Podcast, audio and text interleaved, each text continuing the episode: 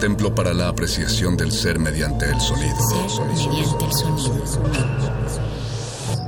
Para nosotros. El sol sale durante la noche. Nuestros gritos llevan la mesura del silencio. Y el descontento está lleno de baile y risas. A todo, incluso a nosotros, nos resistimos. La universidad Resistencia modulada.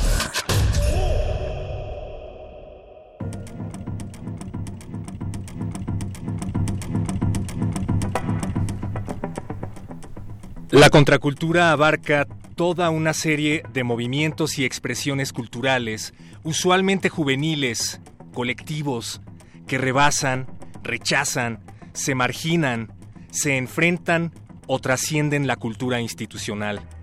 Por otra parte, por cultura institucional nos estamos refiriendo a la dominante, dirigida, heredada y con cambios para que nada cambie. Muchas veces irracional, generalmente enajenante, deshumanizante, que consolida el statu quo y obstruye, si no es que destruye, las posibilidades de una expresión auténtica entre los jóvenes, además de que aceita la opresión, la represión y la explotación por parte de los que ejercen el poder, naciones, corporaciones, centros financieros o individuos. En la contracultura, el rechazo a la cultura institucional no se da a través de militancia política ni de doctrinas ideológicas, sino que muchas veces, de una manera inconsciente, se muestra una profunda insatisfacción, algo que no permite una realización plena, algo que anda muy mal y que no deja ser. Esta es la transmisión especial por los 40 años de contracultura, 40 años de existencia del epicentro de la contracultura en México, es decir, el Tianguis Cultural del Chopo, que celebra esta noche su aniversario aquí en Radio UNAM, uno de los espacios más trascendentes para la música alternativa, para la libre expresión y para la expresión juvenil, sin importar la edad que tengas. Queremos agradecer a todos los que están detrás de este evento porque esta transmisión especial por el aniversario número 40 del Tianguis Cultural del Chopo está llegando a todos ustedes gracias a la colaboración del proyecto Try Spaces, un proyecto internacional e interdisciplinario que investiga cómo los jóvenes usan estos espacios públicos, físicos y digitales. También estamos trabajando con el Instituto de Geografía de la UNAM y desde luego con la Asociación Civil del Tianguis Cultural del Chopo. También muchísimas, muchísimas gracias y un abrazo a la distancia al equipo de Radio UNAM que ha trabajado en favor de esta transmisión especial. Gracias, gracias a todos por respaldar este evento. Gracias a Carlos Narro que amablemente ha cedido el espacio de intersecciones en favor del punk y de la contracultura en México. Gracias desde luego al Museo Universitario del Chopo y desde luego agradecimientos al maestro José Agustín, cuyo texto nos fue heredado para el inicio de esta transmisión, texto extraído de la Biblia, también conocida como La Contracultura en México, un libro que debería de estar en todas las casas de todos los macizos, como él los llamaba. Y desde luego invocamos esta noche al maestro Monsiváis para que venga a bendecir estos micrófonos.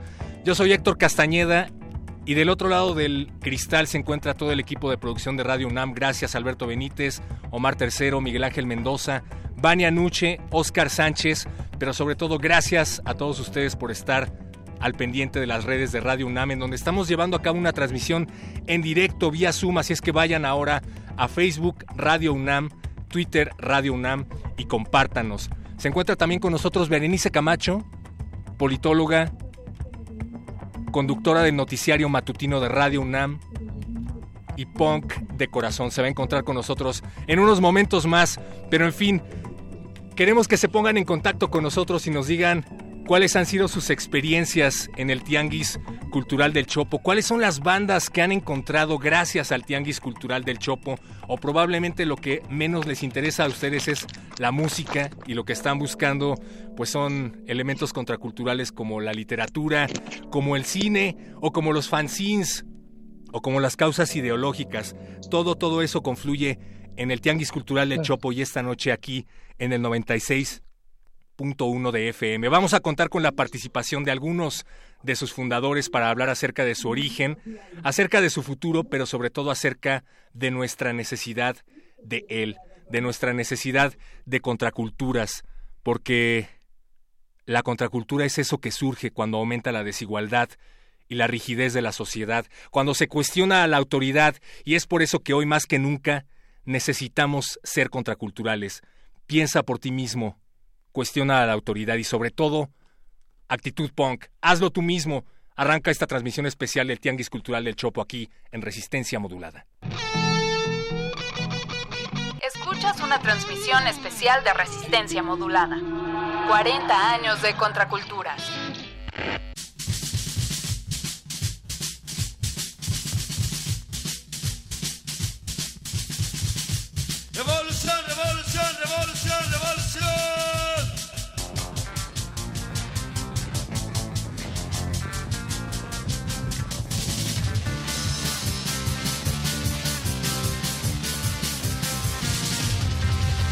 Hoy es el día, agarra tu chamarra y vete a la tocada. Con tu sida, con tu sida, con tu sida, con tu sida. ¡Oh!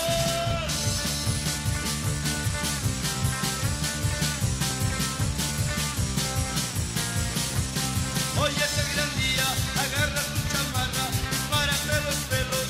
Con tu sida, con tu sida, con tu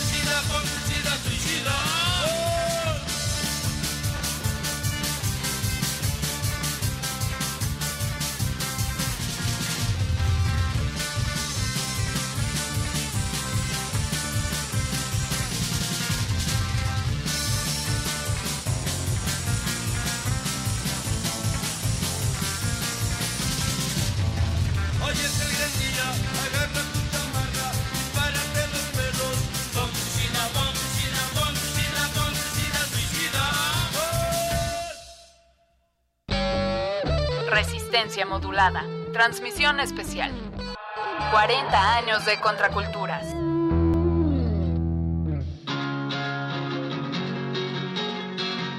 El Tianguis Cultural del Chopo ha sido un espacio emblemático para la juventud mexicana desde 1980.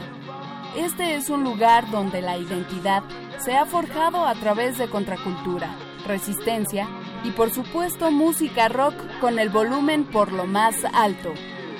Ubicado en la calle Aldama de la colonia Buenavista, una de aquellas que entretejen el corazón de la Ciudad de México, el Chopo representa un fenómeno urbano en el que la ocupación de la calle y el espacio público se convierte en un acto expresivo. Mantiene encendida una llama latente heredada por las generaciones que confrontaron sin miedo alguno a un Estado hostil y represivo. Una lucha cuya memoria vive en este recinto abierto a la manifestación desenfrenada y sin censura. Hoy, el equipo de Try Spaces, en conjunto con el Instituto de Geografía de la UNAM y el Centro Cultural Arte Obrera, tienen el honor de conmemorar a este lugar en su 40 aniversario, presentando un evento especial para celebrar a todos aquellos que lleven al rock y al punk consigo y para invitar a los jóvenes a conocer y ser parte de lo que el Chopo tiene para ofrecer. Bienvenidos sean a 40 años de contraculturas. Try Spaces es un proyecto compuesto por un equipo multidisciplinario de investigadores, estudiantes, artistas multimedia y jóvenes, que busca explorar la relación que existe entre los jóvenes y los espacios públicos, tanto físicos como virtuales, de la Ciudad de México, Montreal, París y Hanoi. Busca estudiar también la naturaleza transgresiva detrás de dicha relación, los vínculos que los jóvenes entablan entre ellos al momento de abordar estas prácticas transgresoras y las consecuencias de la transgresión en la regulación del espacio público. El equipo de Try México busca entender la forma en que las prácticas juveniles de la Ciudad de México transforma la ciudad. Por eso, uno de los lugares a los que se ha enfocado es el Tianguis Cultural del Chopo, en especial en la forma que este espacio ha logrado mantenerse transgresor a pesar de su gradual formalización e institucionalización. En el taller, siguió a jóvenes entusiastas a adentrarse en la personalidad y memorias de algunos miembros emblemáticos del Chopo, personas con un sinfín de historias que relatar. Se mostraron y pusieron en práctica herramientas periodísticas, principalmente entrevista, reportaje y fotografía, con el fin de formar una serie de archivos cargados de relatos que reflejan la historia del tianguis cultural del Chopo. Esto mediante una colaboración entre Tri-Spaces y el Centro Cultural Arte Obrera, ARO. Uno de los frutos de este proyecto es una página web interactiva que funge como museo virtual en el que se puede conocer al Chopo desde distintas perspectivas. ¿Cómo es el tianguis desde los ojos del punk? O desde la mirada de un experto en literatura, o bien desde el ángulo de un empedernido cinéfilo. Cuenta con varias secciones en las que se puede conocer la historia del Chopo, la historia de vida de algunos de sus personajes, detalles sobre el taller y los perfiles de quienes han colaborado para desarrollar esta investigación. Por otra parte, se trabaja también en un libro, la versión literaria de este proyecto.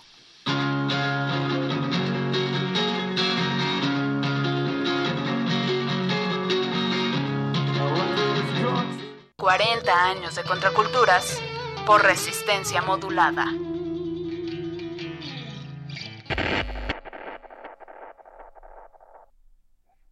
Seguimos en este espacio que llega a todos ustedes gracias al equipo de TriSpaces, el Instituto de Geografía de la UNAM y gracias a Radio Universidad Nacional Autónoma de México.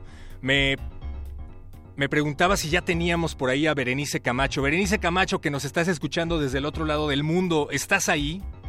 No, en unos momentos más ya está con nosotros. Hola, Berenice. Ya estoy. Oh, sí ya te estoy, escucho Ya bien. me escucho. ¿Cómo estás, perro muchachos? Que estamos haciendo radio a múltiples pistas en esta noche en Radio UNAM, en Resistencia Modulada, que, bueno, además de intersecciones, se ha cedido este espacio, como ya lo decías hace un momento, para celebrar, para conmemorar los 40 años del Tianguis Cultural del Chopo. Y hace unos momentos también estabas invocando bueno, eh, vamos a tener a múltiples personalidades en estas horas por delante, en estos momentos nocturnos, pero estabas invocando a ni más ni menos que a Carlos Monsiváis. Y yo tengo por aquí un extracto del libro que publicó eh, Pacho, José Luis Paredes Pacho, Sonidos de la calle, rock mexicano, y precisamente dice en esta eh, introducción que hace Carlos Monsiváis los años de resistencia, así es que, pues ya que lo invocaste, eh, vamos Aquí a está junto a nosotros, Berenice. Lo estoy casi tocando en estas, aquí. en estas frecuencias. Gracias. Gracias Es- a todos los que ha contribuido a la contracultura en México desde diferentes trincheras. Esta es otra, Bere. Y lo ha hecho, por supuesto, esta es otra. Precisamente Carlos Monsiváis lo hizo en su momento, en los años 70, en Radio UNAM, abriendo una puerta muy importante para el rock mexicano y para las expresiones contraculturales. Y cuando habla de los años de resistencia, dice Carlos Monsiváis de esta manera, luego de Avándaro y entre las represiones cotidianas, la contracultura mexicana sin prestigio externo y sin clarificar metas y recursos críticos se confina en el impulso de rechazo que es la ética de la sobrevivencia cultiva lo que para otros es vulgaridad y mal gusto. Sigue creyendo en las dimensiones orgiásticas de los conciertos, desprecia a la dulzonería que previo acuerdo tácito con el Estado y la familia o sus representantes eclesiásticos promueven las, cos- las casas disqueras y el monopolio televisivo. Ahí están, ahí están en los hoyos funkis, en las tocadas, en el universo eh, ignora, que el universo ignora en el desplante del volumen esta contracultura que ni lo es, ni deja de serlo, ni se articula, ni se desarticula del todo, vive para lo auditivo. Carlos Monsiváis. Gracias, Monsiváis. Monsiváis. Esperamos, Esperamos que vengas a bendecir, bendecir este este espacio. Y, Y pues queremos pues hablar, queremos de, los hablar de los inicios. Queremos saber, Queremos qué, saber es qué es lo que lleva, lo a, los que lleva a los jóvenes en México en particular a reunirse para intercambiar discos, para intercambiar literatura, ideas, ideas transgresivas, sobre todo en un estado en donde el rock había sido prohibido, en donde casi casi se criminalizaba la idea misma de ser joven, sobre todo a reunirse para compartir rock en este país en donde pues la brutalidad policíaca había provenido, pues no sé, desde René Ferrer, por ejemplo, vocalista de la banda Los Blue Caps. ¿Tú te acuerdas de Vuelve, vuelve, primavera, veré? Primavera, primavera, prima, claro que sí. Pues Claro bueno, el vocalista de los Blue Cat, Caps, René Ferrer, eh, murió tras ser golpeado por la policía. Eh, en esa época y, y todavía en algunos lugares andar de roquerillo por las calles pues no era bien visto. Estamos hablando de un país en donde un presidente prohibió el rock después de Avándaro. Queremos empezar platicando acerca de cómo se alinearon los planetas para que a pesar de todo este contexto, que creo que trascendía a México y llegaba incluso a Latinoamérica, eh, llevara al surgimiento de una catedral tan importante como lo es el Tianguis del Chopo.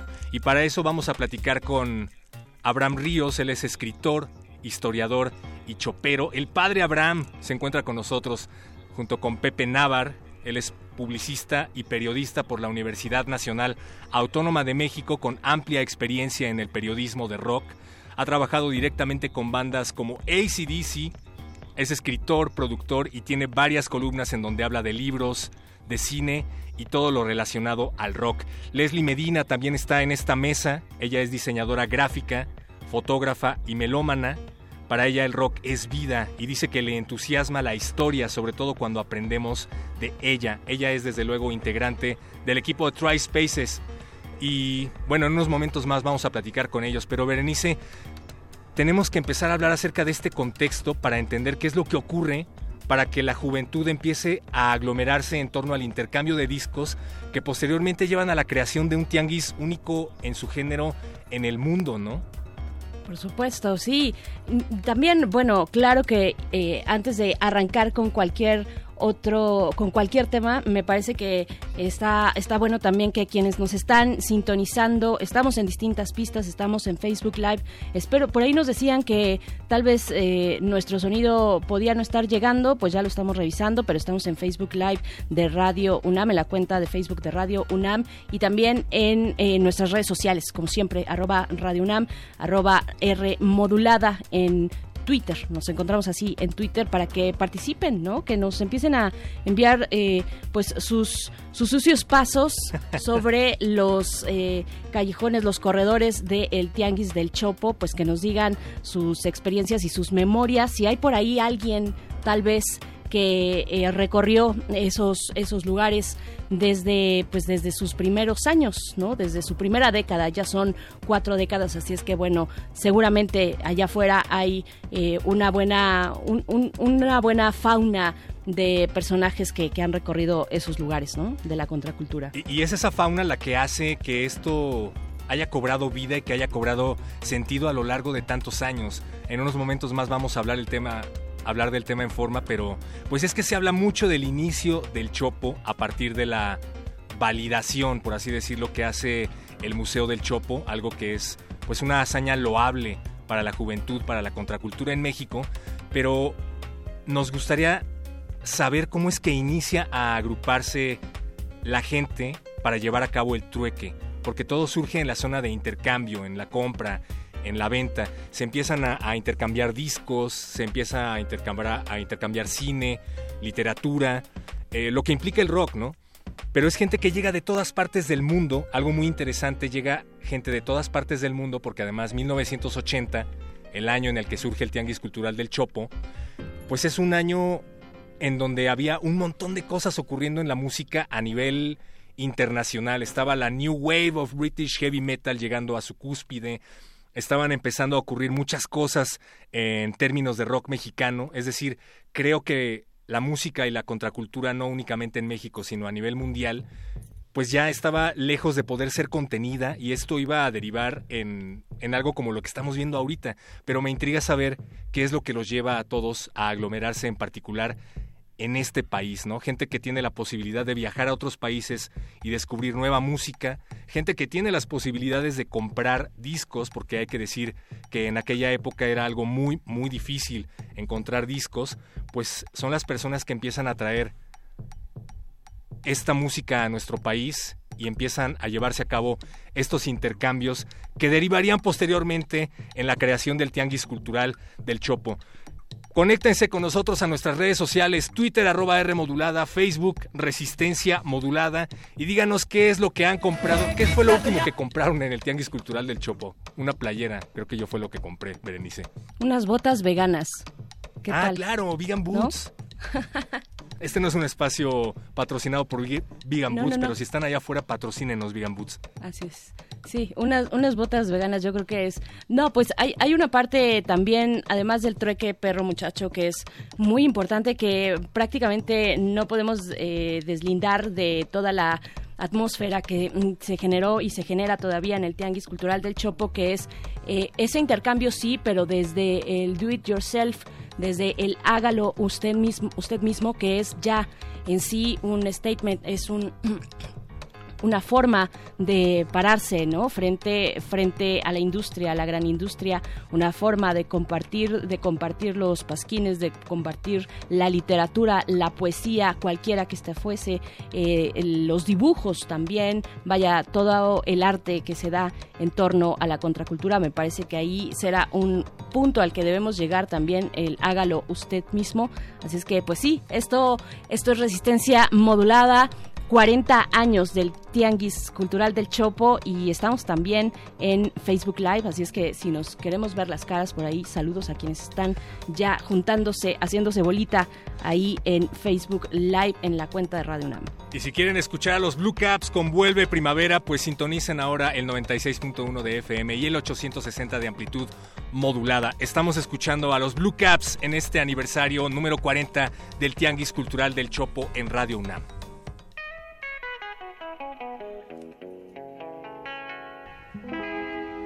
En una noche muy triste y solitaria, la luna llena parecía hablar. El invierno ha llegado y el sol ya va a salir, mas el canto de mi alma dice así.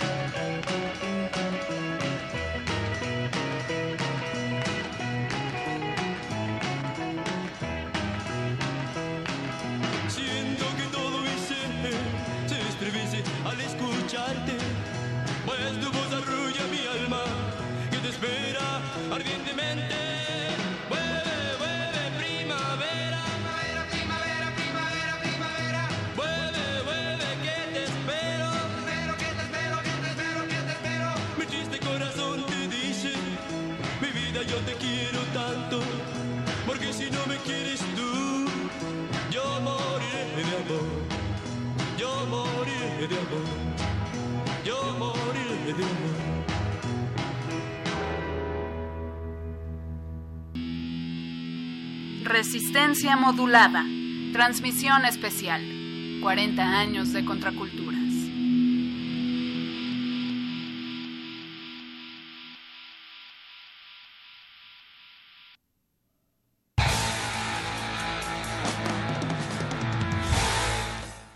El Chopo, a 40 años del inicio de todo. El Tianguis Cultural del Chopo inicia en un momento clave para las y los jóvenes de la Ciudad de México. Momentos de represión, persecución Hola, y censura a la juventud. eh, ¿nos escucha? Censuran las diferentes manifestaciones sociales y culturales, sobre todo Sí, censura al rock. Como diría Ramón García, era esconderse por ser Pero para hablar por aquí tengo que desconectarme de, de radio, Los así es que sí, ya los escucho, Están Adriana. relacionados con uno de los movimientos estudiantiles más importantes de la historia, no solo de México, el movimiento del 68. ¿Estás por aquí? Fue un parteaguas para la juventud. Cada vez era más el Hola, ¿me hartazgo y resistencia a las imposiciones violentas del gobierno opresor. La opresión que incluso se vio en uno de los conciertos más controversiales de la historia del rock en México. ¿No se Avándaro. escucha ahora? El llamado para el día 4 de octubre de 1980 se hizo para uno de los sectores más golpeados en los años anteriores. La invitación para el intercambio, venta o exhibición de tus tesoros musicales mejor guardados. El Chopo se convirtió en un punto de encuentro para los jóvenes, principalmente atraídos por la música, por la sed de conocer más bandas de rock, compartir las que conocían y sentirse libres, comprendidos por otros jóvenes con la misma sed. Rápidamente esa sed y deseo por compartir, conocer y convivir se vio manifestada en un número cada vez mayor de jóvenes concurriendo al tianguis, punto de encuentro para melómanos por excelencia, compartiendo cultura, historia, gustos y sobre todo el amor al rock. ¿Cuántos vinilos, cassettes, discos, libros, pósters, flyers, conciertos, ropa y un sinfín de artículos valiosos para cualquier amante de la música? La primera llamada de atención para los jóvenes fue la música, y es también la música la que cada año atrae a miles de niños, jóvenes y adultos cada sábado de cada mes de cada año. Cuentan los choperos veteranos cómo se enamoraron del tianguis y de lo que ahí sucedía. Para muchos fue la válvula que les permitía expresarse libremente, sin temor a ser juzgados, porque era un delito ser un joven con ideas propias, con pensamiento crítico, y más si disfrutaba del rock. El tianguis ha ido evolucionando con el tiempo y con las necesidades de la sociedad contemporánea, siempre siendo divergentes.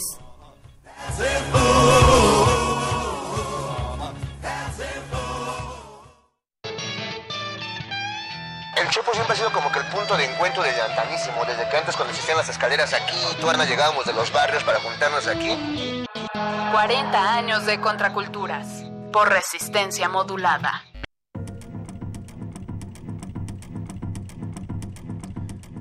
Esta es la transmisión especial por los 40 años del Tianguis Cultural del Chopo en Radio UNAM. De este lado del micrófono, en lo que presentamos la primera mesa, se encuentra Berenice Camacho y Héctor Castañeda. ¿Cómo estás, Berenice?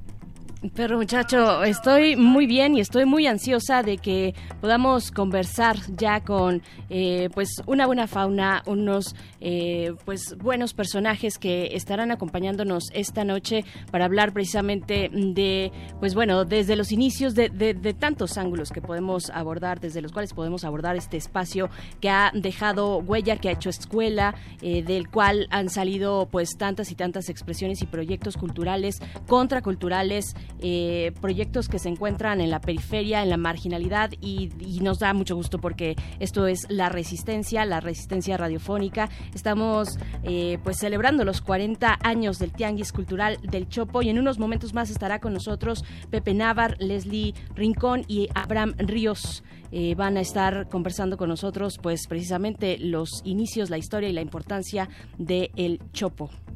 Estamos revisando las redes de Radio UNAM. Muchísimas gracias a todos los que nos están dando shares y todos los que nos están arrobando allá en Twitter. Recuerden que estamos como arroba R en Twitter, arroba Radio UNAM en Twitter. También estamos eh, teniendo un par de problemas técnicos con la transmisión de Facebook Live, pero a todas las personas que se encuentran del otro lado del micrófono, les recordamos que estamos transmitiendo en vivo a través del 96.1 de FM y de manera simultánea en el 860 de AM. Esto es radio en vivo, damas y caballeros, así es que por favor sintonicen su radio. Ese aparato del que les hablaba su papá cuando regresaba del Chopo cuando era joven, ese aparato llamado radio, sintonícenlo ahora, que es el momento.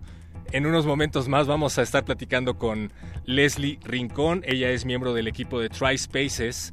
También estamos platicando con Javier Hernández Chelico, él es periodista de rock, legendario periodista tallerista y fotógrafo de rock. También se encontrará con nosotros en unos momentos más. No, ya está con nosotros por acá. el, el, el tío Abraham. ¿Cómo están todos? ¿Ya nos están escuchando? Hola, hola. Ya está por ahí. Ya está por ahí. Ya estamos por acá, Javier Hernández a la orden. Maestro Chelico, ¿cómo se encuentra esta noche? Ahí me escucha, Ahí me maestro, escucha, Chelico? maestro Chelico. Sí, ahí estamos. Maestro Chelico, Maestro lo Chelico, lo estábamos estábamos presentando presentando como uno de los periodistas fundamentales De rock de, de rock nuestro de país. nuestro país. Muchísimas gracias por estar esta noche aquí con nosotros. No, hombre, aquí estamos, a la orden. Bien, Bien, y también, también, bueno, bueno, ya, lo decías, decías, Perro Perro Muchacho nos Muchacho, acompaña Leslie Leslie Rincón Rincón de de Spaces, precisamente eh, una de las eh, entidades que hace posible y que organiza este evento de los 40 años del Tianguis Cultural del Chopo. ¿Cómo estás, Les- Leslie? ¿Nos escuchas? Eh, hola, te medio escucho. Este, bueno, escuché que me, pre- que me presentabas. Hola, mi nombre es Leslie Medina o Leslie Rincón. Digo, ambos son mis apellidos. Este, pero no escuché qué más me preguntabas. Discúlpame. Preguntando, mm, no te estaba preguntando demasiado, solamente estamos empezando a poner los rieles para esta, para esta mesa, para esta conversación. Leslie, gracias por estar aquí, porque bueno, precisamente TriSpaces junto con el Centro, eh, con el Instituto de Geografía de la UNAM y Radio UNAM estamos pues organizando este reventón radiofónico para hablar de la contracultura, así es que bienvenida Leslie. Gracias. Gracias, Leslie, por estar aquí con nosotros. Oye, cuéntanos rapidísimo de qué se trata el proyecto Try Spaces.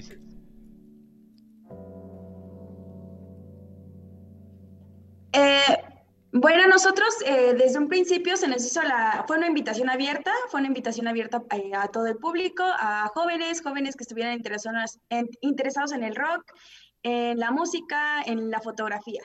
Entonces, así fue como muchos de nosotros llegamos a, este, al, al programa de Try Sí, sí. Bueno, por allá la producción creo que se está tronando un poco los dedos. Eh, tú lo estás viendo todo, perro muchacho, porque estamos tratando de enlazar a una buena banda. Estoy escuchando a Leslie. Leslie, Leslie, nos decías. nos decías.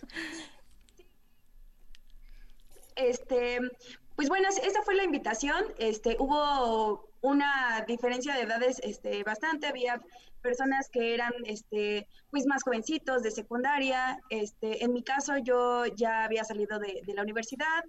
Este, incluso hay, hay este, personas que eran ya adultos. Eh, teníamos un, un, compañero por ahí que igual muy entusiasta del de, rock, de, de, la música. Y este, pues todos, todos creo que lo que más bueno, más bien lo que nos une ahí eh, en el Chopo es la música, ¿no? Justamente la, la, música que no para todos les gusta, la música que para muchas personas debe, bueno, más bien no es como tan grata, o las cosas a veces como medio raras, ¿no? Bueno, raras, entre paréntesis, o entre comillas, perdón. Entonces, pues, hay pues son, son, muchas cosas, la verdad fue una experiencia muy buena, creo que muchos de nosotros no sabíamos eh, todo el trasfondo que tiene el Chopo, toda la historia que, que, hay detrás, toda la historia personal de cada uno de los choperos. Entonces, la verdad fue una experiencia muy, muy agradable, de hecho es yo creo que lo que nos mantiene aquí como en contacto con, con TriSpaces, este, ese interés, ese interés por, por todo lo que sucedió. Se encuentra, Se también, encuentra con también con nosotros, en, esta, en esta mesa Abraham Ríos, ya lo estábamos presentando al inicio. Él es escritor, historiador y chopero de corazón, también conocido como el padre Abraham. Bienvenido, Abraham Ríos. ¿Qué tal? ¿Cómo están? Bien, muchas Bien, gracias. Muchas gracias. Eh, al inicio de esta transmisión, tan caótica como Radio Chopo, en su cúspide del sábado, hablábamos un poco acerca de la validación que hace en 1980 el Museo Universitario del Chopo, que después se conocería eh, este proyecto de intercambio de, de música, de, de objetos de colección y de contracultura, que después derivaría en el Tianguis Cultural del Chopo. Ese es el inicio oficial, ¿no? La validación, por así decirlo, que hace el Museo Universitario del Chopo. Pero ya antes empezaban a aglomerarse jóvenes para hacer estos intercambios de música y de objetos Decíamos también jóvenes que tenían la posibilidad de viajar a otros países y de conocer música distinta, jóvenes que tenían las posibilidades económicas de comprar discos, algo que no era nada fácil en aquella época. En pocas palabras, el rock entra a México a partir de la clase media alta y de alguna manera el tianguis cultural del Chopo también a partir de estos intercambios que se volvieron inevitables. Cuéntenos, ¿qué es lo que pasa aquí? Bueno, el, el ya tenía unos, unos años asentado en el país. De hecho, desde los años 60 ya grupos que hacían covers como Las Ventanas, ya, ya venían mostrando lo que era el, el rock, el rock a nivel internacional, nada más que conversiones en español. Y llegaron, a, llegaron los años 70 y pues ahí apareció una muy buena cantidad de grupos. Eh, Bandido, la Revolución de Emiliano Zapata, El Pájaro Alberto, en fin, todo eso, muchos muchos de estos grupos, pero faltaba algo que era muy importante, la difusión. Se realiza el Festival de Vándaro en 1971 y con la realización del Festival de Vándaro pues vino la, prohibición total a mostrar el rock. Entonces los rockeros encontraron algunas alternativas. Eh, mostraban a los grupos o los grupos iban a diferentes puntos de la ciudad en camiones de redilas, lo que se llamó rock y ruedas, y también pues la creación de los hoyos funky, donde pues, en unos galerones se presentaban a los grupos de una manera un, tanto improvisada, pero ahí se pudieron escuchar a una muy buena cantidad de grupos, a My Mind, a los Duk Duks, etcétera, etcétera, ¿no? Uh -huh. Y bueno, también también eh, para, para esta eh, charla eh, nos acompaña, ya lo presentabas, perro muchacho, Javier Hernández Chelico, y te pedimos, eh, por favor, Chelico, que abras tu micrófono para poder también escucharte y que nos cuentes estos orígenes. Finalmente es de lo que se trata este, este primer momento, de hablar de los orígenes de sí, de, de, o sea, del tianguis cultural, pero un poco justo previo, lo que le dio razón y lo que se cuestionó, se configuró por ahí entre todas estas bandas que estaban fluctuando en la escena, en una escena muy urbana o tal vez una escena muy periférica. Así es que, Chelico, te escuchamos. Hola, ¿qué tal? ¿Me escuchan? Te escuchamos, bien. Fuerte y claro, maestro. Está, como Abraham dice, el rock llegó, por supuesto, a, a principios de los años 60 pero el principio del Chopo es algo que, que sí hay que, hay que recalcar, el tianguis del Chopo. Fue justamente el, eh, un, una, una, feria, una feria del disco de intercambio en el interior del tianguis, en el interior del Museo del Chopo. Exacto, exacto. Ese fue el origen. Pero en realidad yo creo que lo que ahora conocemos como el tianguis del Chopo surgió cuando la feria esta mencionada del disco salió del interior del, del Museo del Chopo y los choperos todavía no eran choperos, los muchachos que iban a, reunirse salieron a las banquetas. Yo creo que ese es el verdadero origen del tianguis cultural del Chopo, que se daría por ahí del 84. Abraham debe de, saber más bien la fecha exacta. Este, eh, yo creo que ese es el verdadero origen, porque antes sí era una feria del disco, pero no tenía ese carácter que ahora le conocemos. El tenderse en la calle, el el, un espíritu chopero que desafortunadamente los tiempos han hecho cambiar. Pero, pero aún existe el espíritu choquero, el chopero. Y sobre todo, yo creo que sí, la evolución es inevitable. A lo mejor en el chopo no es, no es evolución, a lo mejor es involución porque eh, la mercancía, el, mo el modo de, de, vida que llevamos actualmente perdió con ese espíritu chopero de, de los 90, que en realidad el esplendor del tianguis del Chopo creo que se dio en los 90. Eh, y fíjense que en los 90 ya había, quienes, quienes hablaban acerca de que el Chopo había pasado de convertirse en un centro de intercambio de música, discos y objetos a, a una boutique. Estoy hablando en particular del auge de la cultura oscura en México, que era muy evidente, sobre todo creo a partir de la mitad de los 90 en el Chopo. Eh, creo que ya empiezan a ocurrir estos, estos cambios ¿no? que, veían los fundadores del Tianguis Cultural del Chopo. No sé si vaya por ahí la idea, pero eh, lo que creo que nunca se ha perdido es esta posibilidad de aglomerarse y de poder vestirte como se te dé la gana, como no te podrías vestir en otra parte probablemente, eh, con los picos más altos, eh, con el sombrero de copa si eres dark, porque llegamos a ver todo tipo de indumentarias allá. Entonces, probablemente el espíritu sea este, ¿no? ¿Ustedes qué piensan? El espíritu de poder aglomerarte en total libertad de expresión mental y de vestimenta. Probablemente, ese sea el espíritu del Chopo y ese probablemente no se ha perdido jamás. ¿O usted qué piensa, Padre Abraham? Nosotros nacimos el 4 de octubre de 1980, pero ante todo el nacimiento de, del Tianguis es debido a una cosa. Primero, la convocatoria que hace el Museo Universitario del Chopo para congregar a los jóvenes a intercambiar música, no solo era rock, era intercambiar música. Pero ¿por qué se quedó el rock? Se quedó por una cosa muy sencilla. El rock era la única música que no tenía cabida en, en la ciudad. Había peñas de música folclórica, había música de protesta, los festivales en, el Auditorio Nacional, pero no había rock. Entonces, cuando nace el Tianguis, el Tianguis del Chopo, primero era el Tianguis del Chopo, en octubre de 1980, y somos muy pocos, éramos escasamente, un buen sábado era de 300 personas, ¿no? Y poco a poco fuimos desarrollando. Nuestra primera salida a la calle, a la calle de Enrique González Martínez, fue en diciembre del, 80, precisamente en las vacaciones universitarias.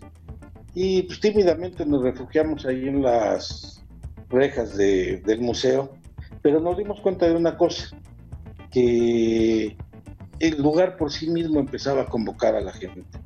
Entonces, ya para 1982, aproximadamente marzo de 1982, ya cuando pues no tuvimos cabida en el museo, pues no quedaba otra más que la calle y es en la calle donde se empieza a cuajar bien el, el tianguis del Chopo, porque ahí en la calle ya no hubo restricciones, ya empezó a llegar la banda punqueta, ya empezaron a llegar los metaleros, empezaron a llegar toda clase de coleccionistas y la calle se empezó a llenar de gente.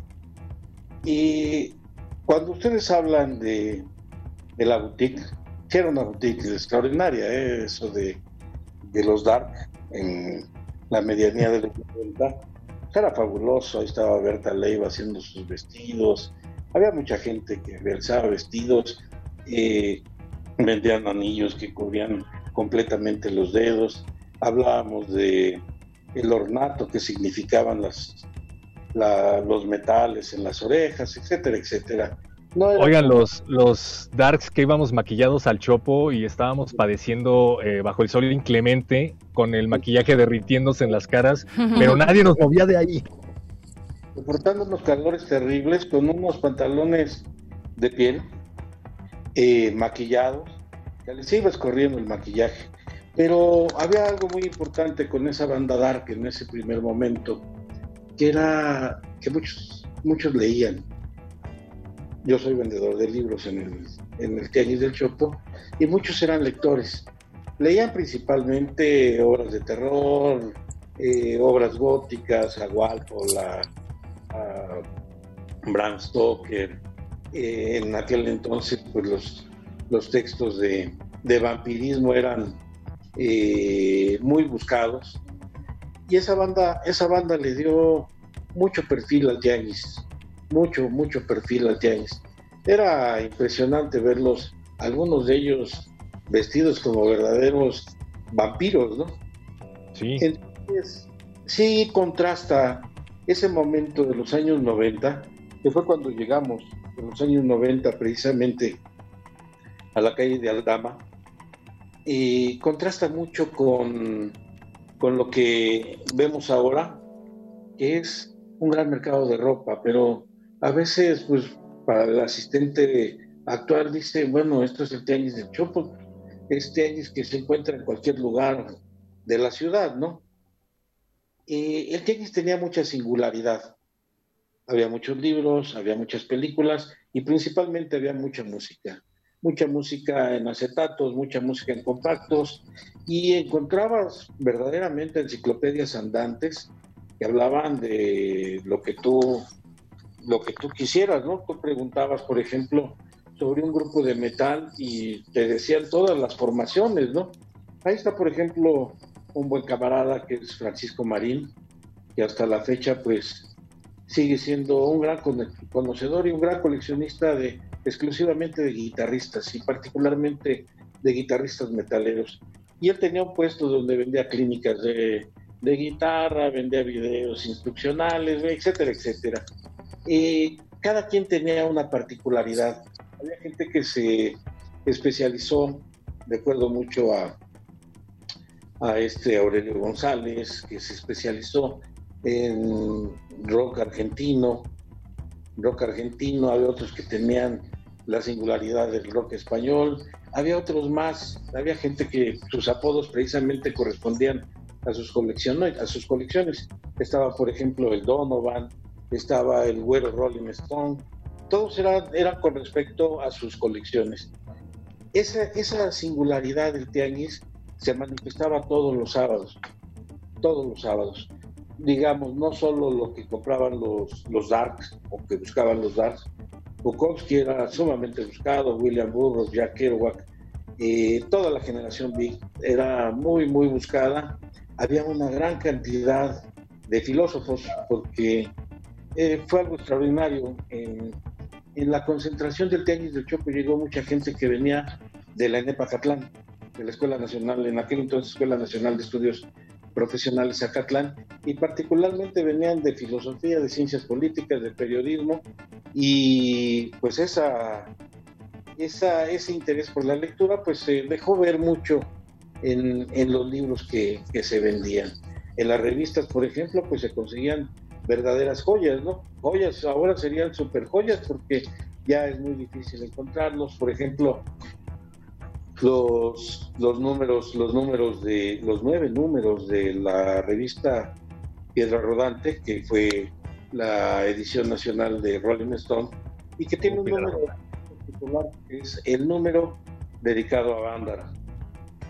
Podías conseguir fácilmente el libro de, de Graciela Iturbe, de fotografías de, de Avándaro, la edición especial de colecciones temporáneas de Avándaro, conseguían los números especiales, los, libros especiales de extemporáneos de eh, Bombas, Barbas y Barricadas, del libro de lectura clandestina.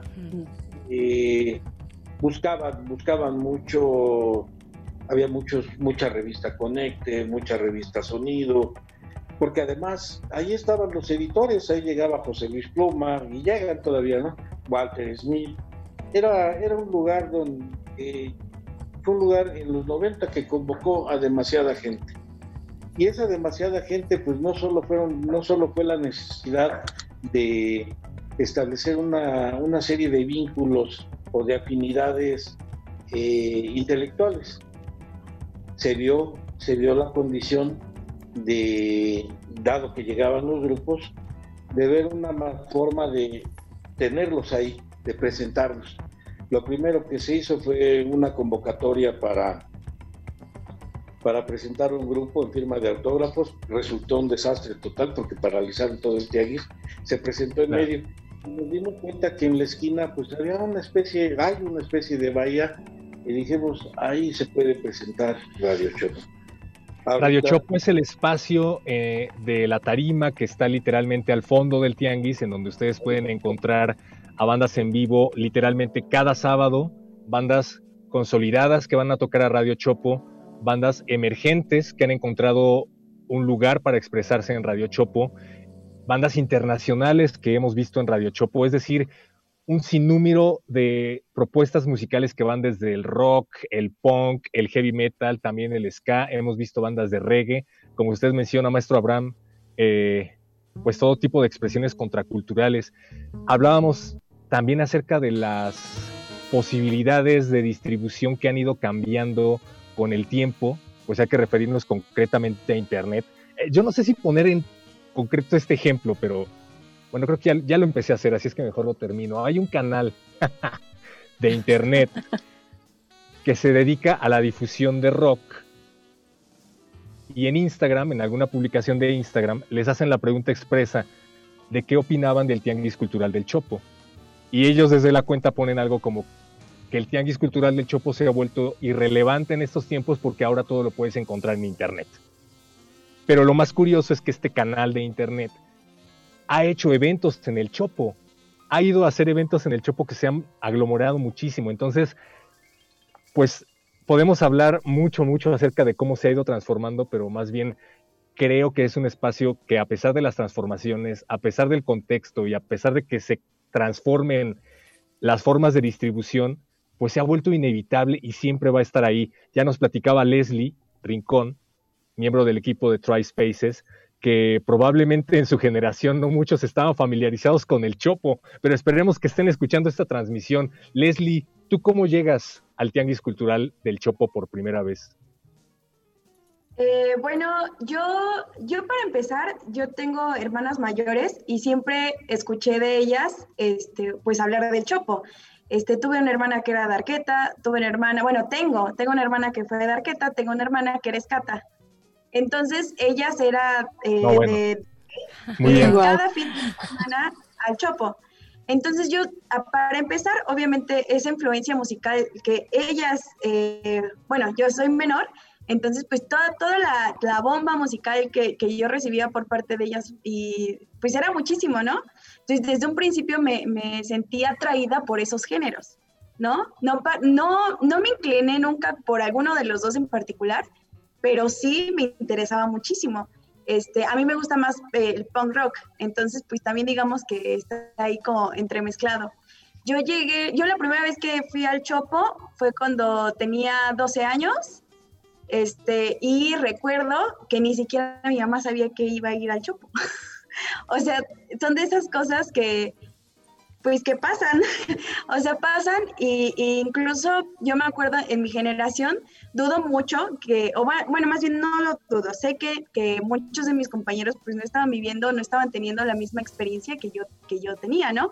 Mi primer acercamiento al Chopo fue específicamente para eh, conseguir música y por ropa. ¿Por qué? Porque pues obviamente a, mi edad pues mi mamá me llevaba a comprar ropa. Entonces yo no quería vestirme así, o sea, yo decía, yo, quiero ir a un lugar donde yo pueda encontrar lo que yo quiero.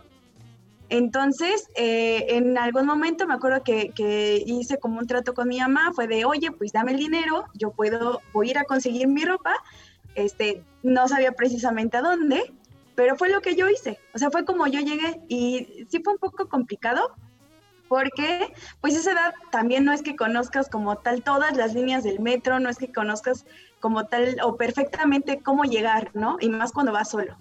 Entonces yo recuerdo que, que cuando llegué en Metro Buenavista y pues sí como que estaba como, como venado este lampareado. Entonces sí fue como complicado encontrar eh, ¿Cómo es un venado lampareado? Bueno, o sea, como, como que pues, te, espantas, o sea, a esa edad sí te espantas, de repente es como... Claro, mucha gente, muchas vestimentas, muchos picos punks, ¿no? Sí, pero a la vez me, emocionaba mucho, o sea, yo decía, vaya, por fin estoy en la tierra prometida, o sea, porque para mí era eso, era como, como llegar al espacio del que había escuchado mucho, al que quería ir, al que quería acercarme, pero nunca había podido. Y obviamente, pues yo quería hacerlo bajo mis circunstancias, ¿no? Porque no fue de, oye, hermana, llévame, oye, algo, ¿no? Oye, mamá, llévame, ¿no? Yo quería vivir la experiencia de una manera propia. Entonces, este, pues recuerdo eso, recuerdo mucho este, los dulces, por ejemplo, las barritas de, chamoy. este no es un espacio pagado, pero si lo estuviera me encantaría que fuera patrocinado por el rompemuelas. Saludos, hermano, a donde quiera que te encuentres en estos momentos. Así, es, pues bueno, sí, la, yo realmente fue por eso. Leslie, sí, no, perdón, para que, para que pueda cerrar justo ese comentario. Pues es que justo lo que nos estás contando es eh, sobre la, la, identidad visual que se adopta y que se quiere mostrar también en estos espacios urbanos. Es parte de apropiarse justo del espacio público, del espacio urbano. Y yo quiero preguntarle también al maestro Chelico cómo, cómo, es, cómo se ve el tianguis cultural del Chopo a 40 años, cómo ha sido pues en los pocos minutos que tenemos eh, por ser radio, cómo ha sido este recorrido, digamos, lo más simbólico que nos pueda compartir el maestro Chelico respecto a eso, el, Chopo a 40 años. Fíjate que el Chopo conserva, ya lo están comentando mucho de sus orígenes, pero le veo mucho potencial aún. Eh, se maneja que, por ejemplo, muchos iban por la música, ahora van a ir los coleccionistas porque están saliendo de nuevos discos de, de diferentes closets que ya se están vendiendo los LPs, por ejemplo, ¿no? Los libros, los jóvenes están volteando a ver la historia, no por nostalgia, sino por raíces, también los libros y los discos, y las ofertas culturales que todavía ofrece el Chopo y puede ofrecer son, son grandes, es decir, todavía está Radio Chopo, que ya lo comentaron, ha sido una tarima donde han desfilado 5.000 bandas de menos, tiene espacios culturales pueden reiniciarse las exposiciones de, artes visuales, de fotografía, en fin, el Chopo tiene un potencial pero fuerte. Yo lo veo en esto, todo, todo está pasando por un cambio muy, muy grueso.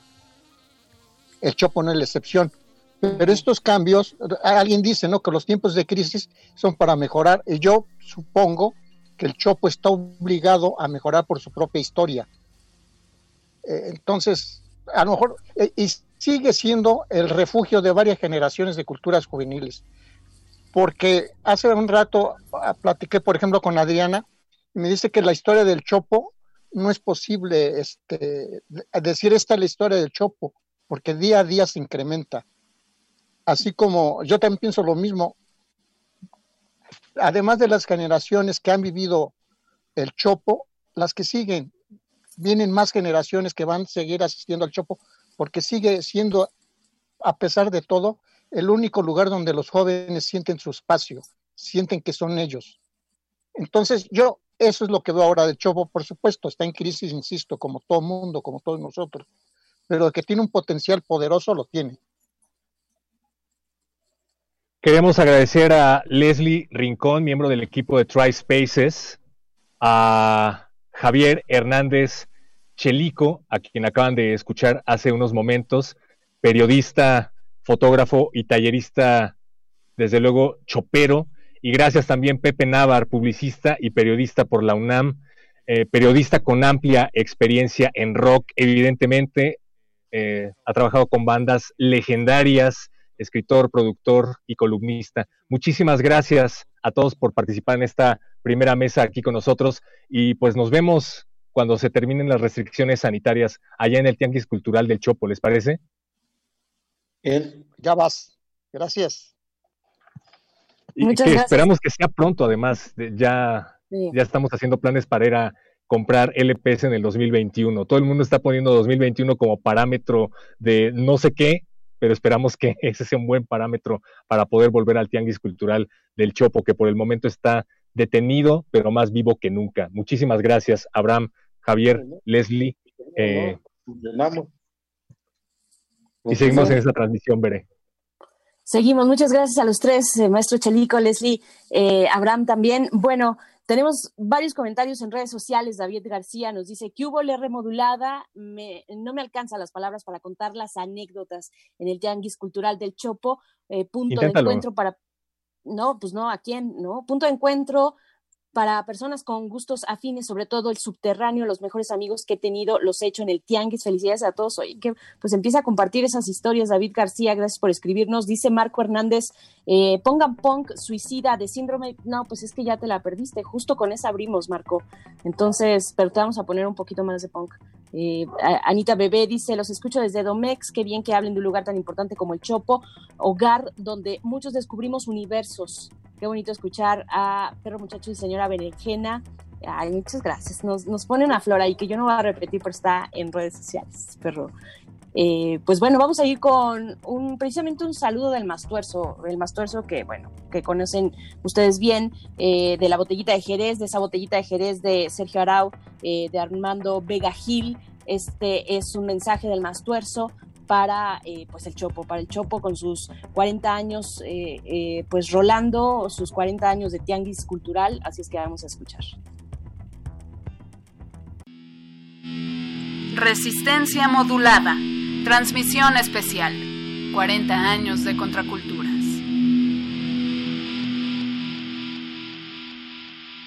Mis carnalitos, eh, mis carnalitas Adriana, César, gracias este, por incluirme en este esfuerzo, digamos, por eh, mirar hacia esta organización tan importante que ha sido el Tianguis Cultural del Chopo. Eh, eh, creo que está de sobra decir la importancia que ha tenido para el desarrollo de lo que hoy conocemos como rock mexicano, digamos. Así que simplemente mandarles un gran abrazo a todos los distintos seres humanos que han participado en este, en este tremendo esfuerzo cultural que nos consta desde que eh, intercambiaban sus discos eh, justo afuera del, del Museo del Chopo y después en tantos otros lugares, en toda esa pues batalla por encontrar un, espacio. Eh, de verdad, de verdad, agradecidos por estos 40 años, 40 años eh, de lo que somos testigos, ¿no? Eh, así que un gran abrazo. He preparado, preparado algunas rolitas, hace un poquito de sol aquí y, y resolana. Y pues para un viejito así, miren, como yo, pues no, no es muy conveniente. Voy a poner mi, mi atavío para el sol y para así, ¿no? porque no puede uno, este, pues ni siquiera hablar. Les mando un gran, gran abrazo a todos los organizadores, al colectivo, al grupo de la UNAM, Adriana, a todos ellos, ellas, un gran abrazo a todos los que conforman la asociación civil que está detrás de todo este eh, tan importante esfuerzo cultural, el Tianguis Cultural del Chopo, nada más y nada menos. Así que pues gracias César, eh, César Salas, gracias Adriana Ávila y a todo el equipo que, que participa de, esta, este acercamiento este este movimiento tan importante, este espacio cultural que se ha gestado durante todos estos 40 años. Unas rolitas para todos ustedes, para estos 40 años de lucha. Mm, este es Francisco Barrios, el más torso. Voy por la guitarra, aquí a un lado, y tatán. Dame la mano, carnal. Hay un chorrito de luz aquí, ven conmigo a darte un trago. Estoy muy cerca de ti, dando de vuelta redondo en el agujero de lado. Ensimismado, chupando un dedo, buscando un pezón como tú. Entre la ventana y el umbral hay un camino sin retorno, una ojiva nuclear un déjà con amnesia, rotavirus petulante, un callejón sin salida, así te escucho pensar de lo que llaman la bestia. Pataleo, pataleo, pataleo, pataleo. Y pataleo, pataleo, Este es un vuelo de fumadores, no hay que abrocharse los cinturones, que en el mundo del dinero la verdad y la mierda son gratis. Y cada quien se suicida como le cante el culo o grita patria y vida en solo en fao como va me duele la cabeza pero aguanto lo que falta entre la ventana y el umbral está la mal del odio y el olvido hileras de colmillos entierran sus filos. No hagan olas camaradas que aquí es más allá de la chingada. Los tiburones no se andan con mamadas. Pataleo, pataleo, pataleo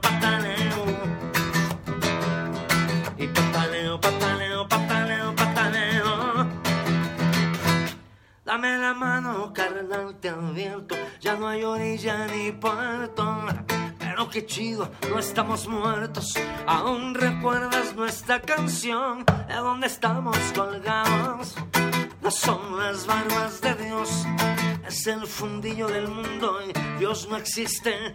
Pero como estorba entre la ventana y el umbral, hay un rincón cerca del cielo también. Quiero decir, quiero decir a las de suelo, barrio bravo, barrio duro, barrio cálido y tierno, como un centro periférico donde te busco y te encuentro. Dame la mano, carnal. Hay un chorrito de luz aquí, ven conmigo a darte un trago. Estoy muy cerca de ti, dando de vuelta redondo mismo, se oye? buscando un pezón como tú. Y pataleo, pataleo, pataleo, pataleo. Y pataleo, pataleo, pataleo, pataleo. Y pataleo, pataleo, pataleo, pataleo.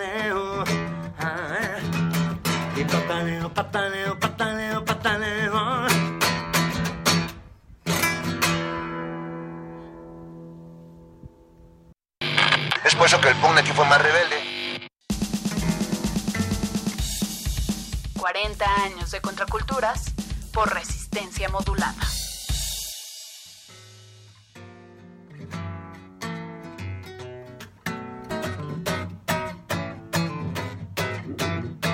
Hola, buenas noches. ¿Me puedes confirmar que escucha bien el audio? Cámara, enséñale sin miedo. Y sin miedo al éxito, papi. Mira, otra vez para arriba. Ulala, chulada.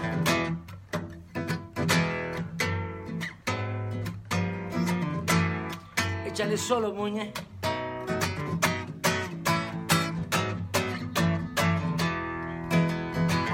Agarra ese machín.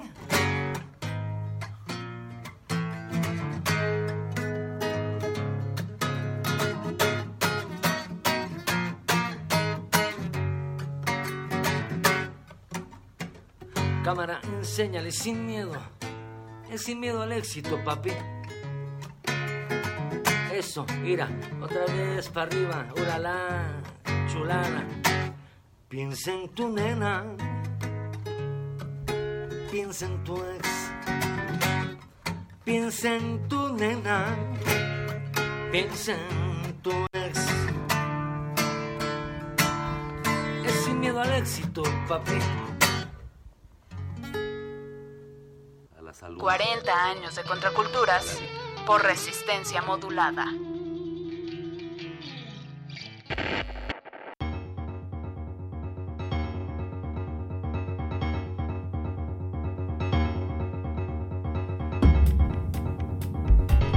Acabamos de escuchar un saludo del Mastuerzo, alias Francisco Barrios, antropólogo de carrera pero psiquiatra de naturaleza, mejor conocido por haber formado parte del grupo mexicano Botellita de Jerez, otro grupo fundamental para la contracultura en México, pues no únicamente por su música, sino por su contribución a la creación de otra catedral del rock en México, nada más, nada menos que Rocotitlán, que también empezó a cobrar un auge muy importante a inicios de los 80.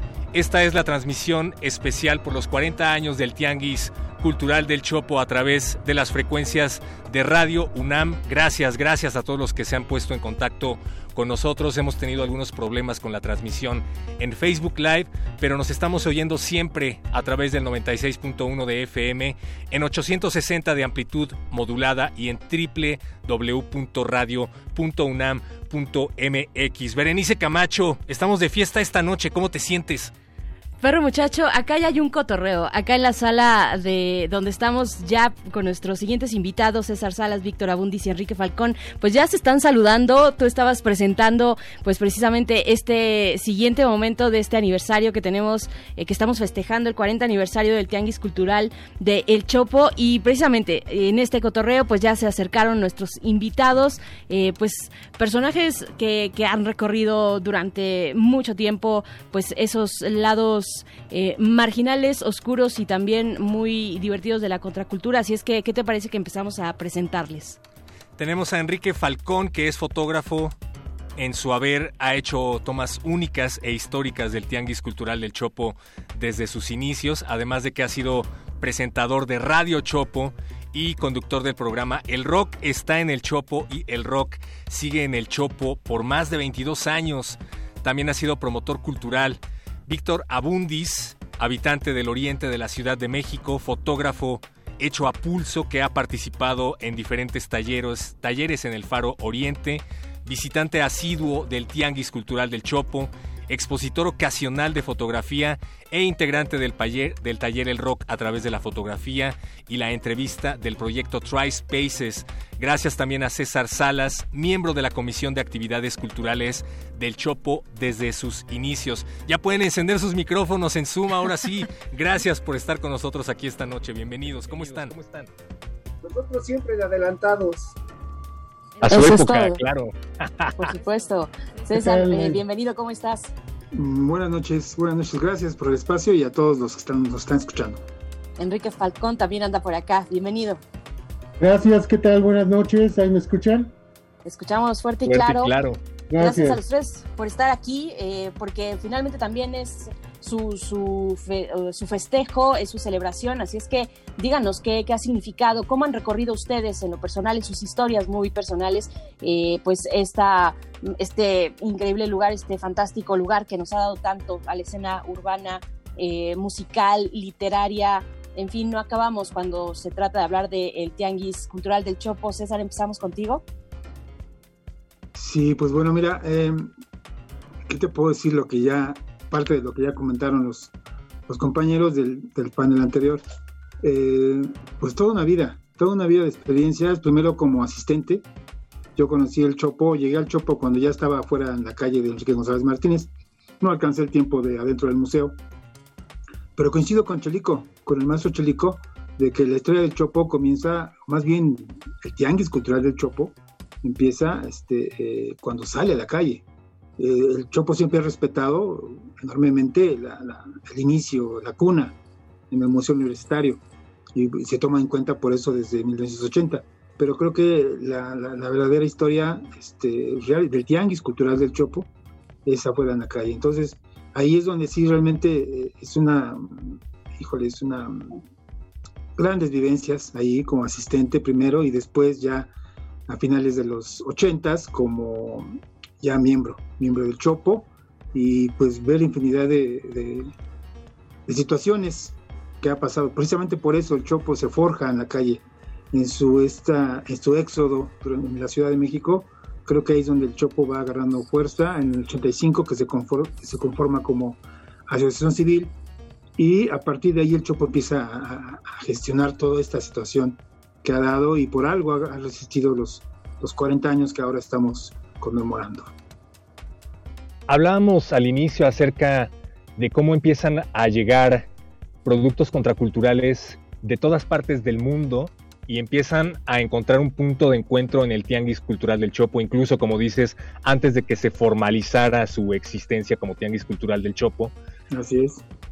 Estos objetos, esta música, estas ideas, llegan por parte de una clase acomodada, una clase media alta, una clase de chavos fresas, hay que decirlo, que tenían la opción no únicamente de viajar a otras partes del mundo, sino también de comprar objetos que eran difíciles de encontrar.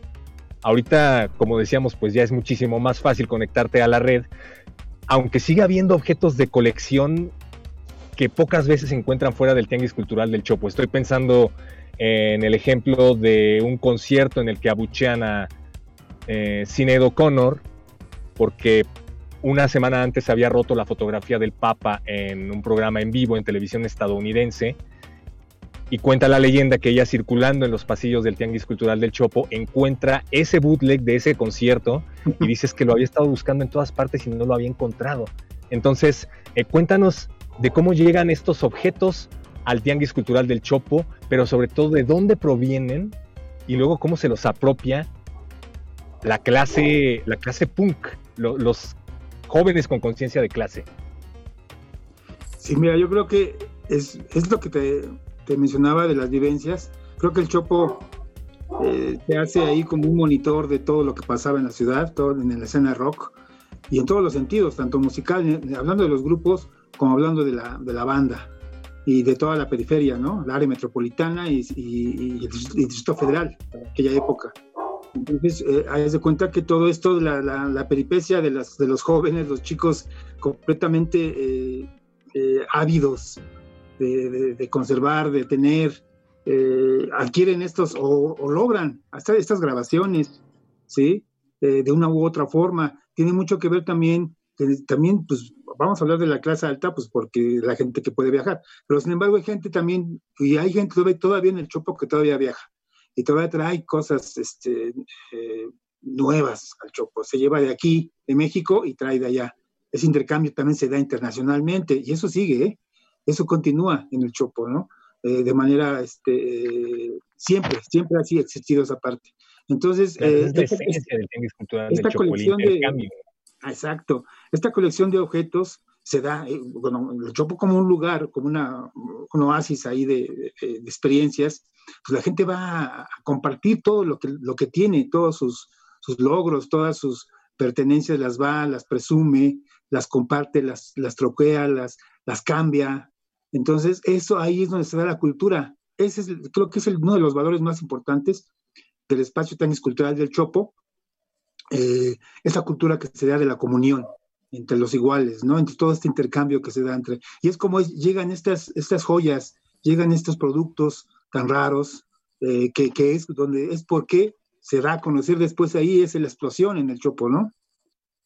Maestro maestro, Maestro Enrique Falcón, te, veo, con una, con una gran sonrisa, muy entusiasmado, así es que adelante, yo, también quiero como eh, ver en esta parte eh, de la identidad, de reconocerse entre, entre los otros, que son uno mismo, pues lo visual es muy importante, pero a ver, pero ibas a comentar algo. Perdón, nada más, eh, quería aprovechar el comentario para decir que hay objetos de colección que efectivamente creo que solo vas a encontrar en un lugar como el Tianguis Cultural del Chopo. En el Tianguis Cultural del Chopo encontramos por primera vez el disco de la banda del hijo de Díaz Ordaz y creo que vale muchísimo la pena mencionarlo sobre todo hoy. Esa legendaria y mítica frase de Alex Lora en donde dice que ya solo va a poder tocar el hijo de Díaz Ordaz refiriéndose a la prohibición del rock en México, pues era, era algo muy real. Probablemente al innombrable le caía tan gordo el rock porque el hijo le había salido rockero. Y cuenta la leyenda que el hijo eh, fue uno de los principales eh, admiradores de Jim Morrison, al grado de que se fueron eh, a comer hongos al desierto, y al grado de que tuvo una banda cuyo disco encontramos en el Tianguis Cultural del Chopo. La banda se llamaba Renaissance y pues ahí la llevaba, ahí la llevaba en cuanto a rock progresivo de la época. Pero Maestro Abundis, cuéntenos por favor qué otras rarezas se pueden encontrar en el Tianguis Cultural del Chopo. No únicamente hay música, sino también hay cine, hay literatura, hay fotografía, eh, hay muchísimo que encontrar en el Tianguis Cultural del Chopo.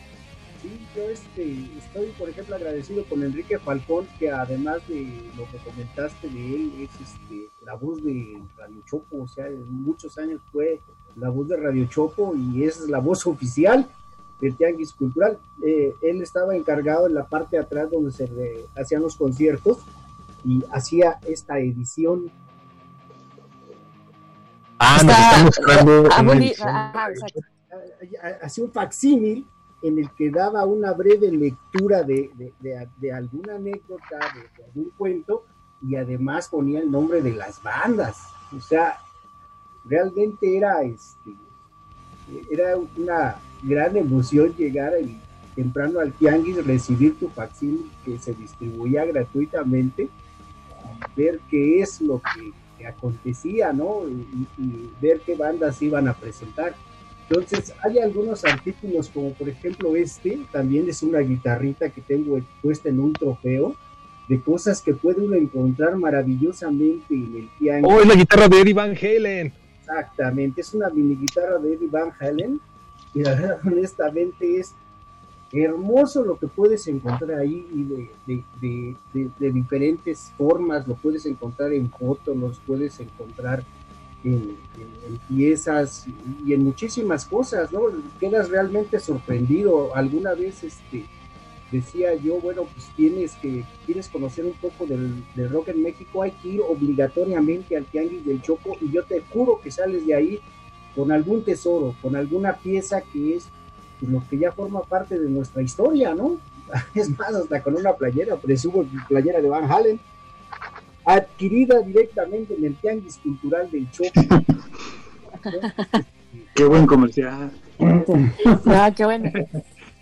Pues, pues, se vale, se vale hacer estos comerciales porque precisamente pues fue eh, y es el lugar donde se reúnen, además ahora que, que, Perro Muchacho hablaba de los productos de la contracultura, pues son bien distintos a, a los productos en general, a los productos eh, comerciales. Acá hay una, además hay un elemento que es muy importante que es el hacerlo uno mismo, el do it yourself, hacerlo por tus propias, con tus propias manos, un flyer, eh, un, un, pasquín, en fin, una revista.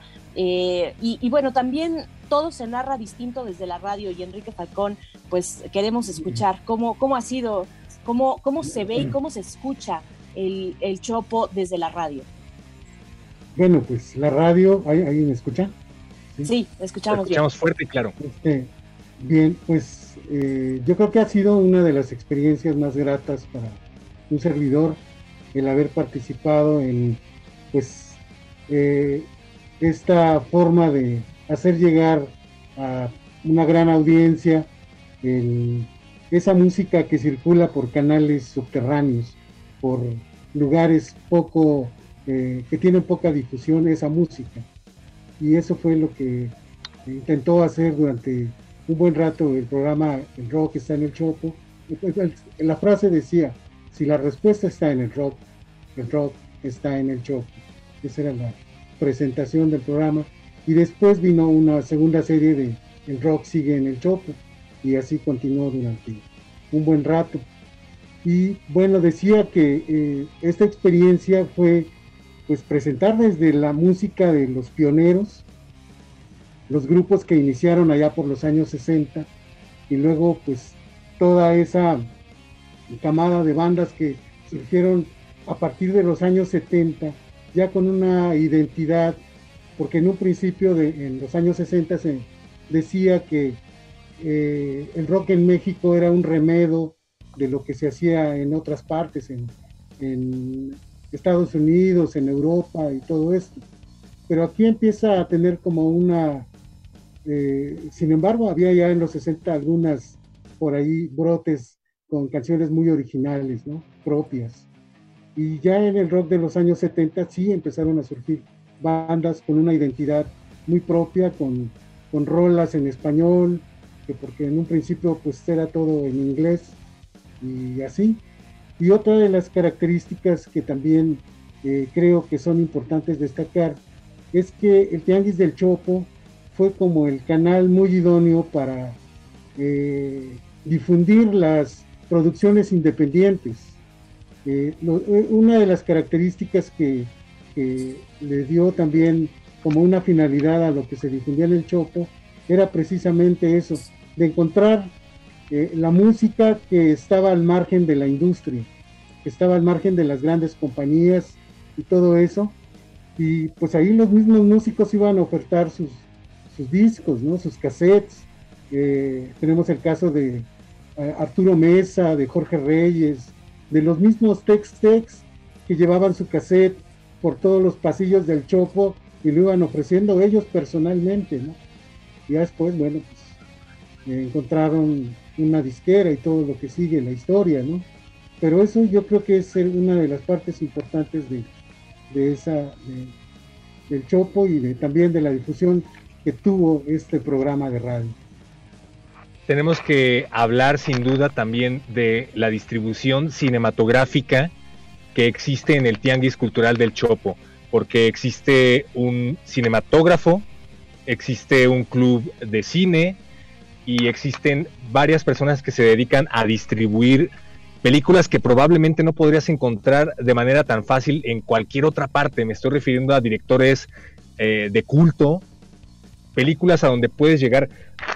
Una vez más, podemos encontrar un montón de, información en Internet, pero nunca nada va a sustituir que llegues al Tianguis Cultural del Chopo y que te encuentres a un verdadero especialista en cine y que te recomiende a un director del cual te puedes enamorar y te puede cambiar la vida, como le ha pasado a muchísimas personas. Que nos hablen, por favor, acerca de la distribución de cine contracultural en el Tianguis Cultural del Chopo. César. Sí, pues mira, este, es importante, por supuesto, eh, esto del cine que va bien, bien de la mano de toda esta historia del rock toda su, su esencia, toda su fuerza. Y, no puede quedar a un lado, es parte. Mm, eh, lamentablemente eh, tuvimos una pérdida muy, muy fuerte hace poco con uno de sus compañeros, gran, gran maestro de cine, Juan Dios Ríos Ortega, que este que era uno de los de los uh, buenazos para el cine. Hay muchos compañeros, creo que hay bastante que saben, pero eh, hablando de estas eh, de este singular eh, personalidades que hay en el Chopo, Juan Eladio era un, maestro en ese, aspecto. Y en el caso de, de este cine, pues también, y hablamos del cinematógrafo, que desgraciadamente ahorita, pues por toda esta cuestión, también desde hace tiempo, no está en función, en funciones, pero eh, sin embargo se ha dado cabida en ese espacio a no tanto películas de culto, sino eh, directores eh, completamente desconocidos que han llevado sus cortometrajes, sus documentales, sus notas eh, en un aspecto así, precisamente lo dice bien acertado Falcón, en donde, que, porque no tienen cabida en otras, en otros, en otros medios, sí, completamente ávidos de hacer producciones caseras y muy buenas que tenemos por ahí en los archivos del Chopo. Tenemos algunas cosas que nos han dejado trabajar y que fueron exhibidas en el cinematógrafo El Topo, de, de parte del, del, del, Cultural del Chopo. Entonces, esa parte también es, es, muy, es muy importante. Ese sí es el cinematógrafo El Topo. Y, y, de esto también, que también me, a mí me, me, ha tocado y me tocó todavía, pero realmente aquí el compañero Falcón, que él junto con el compañero Alejandro Sánchez Mejorada, también muy recordado, eh, ellos tienen también, el Falcón también tendría mucho que hablar acerca de todo lo que se presentó desde aquel inicio del cinematógrafo El Topo. Enrique. A ver, Enrique Falcón, te acaban sí, de Enrique, comprometer al aire, por favor. Bueno, pues esta historia del cinematógrafo El Topo es en honor a esa película de Jodorowsky.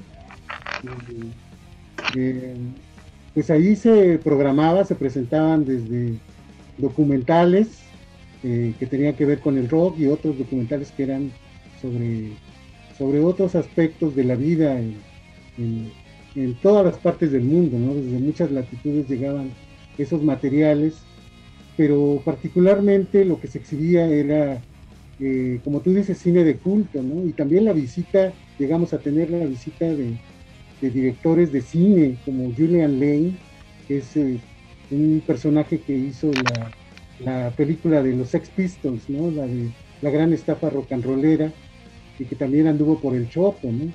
Y, y también eh, llevar a los, a los hacedores de estos cortometrajes a, a, platicar con el público, ¿no? Se presentaba eh, algún docu un documental y posteriormente había como un debate acerca del tema que se trataba, ¿no? Eso también era muy interesante. En un principio era un punto realmente pequeño, había pocas, pocas sillas para ver esa proyección, era un, pues una, una carpa eh, que de día era medio a veces medio difícil oscurecer totalmente, pero se lograba con dos lonas bastante gruesas.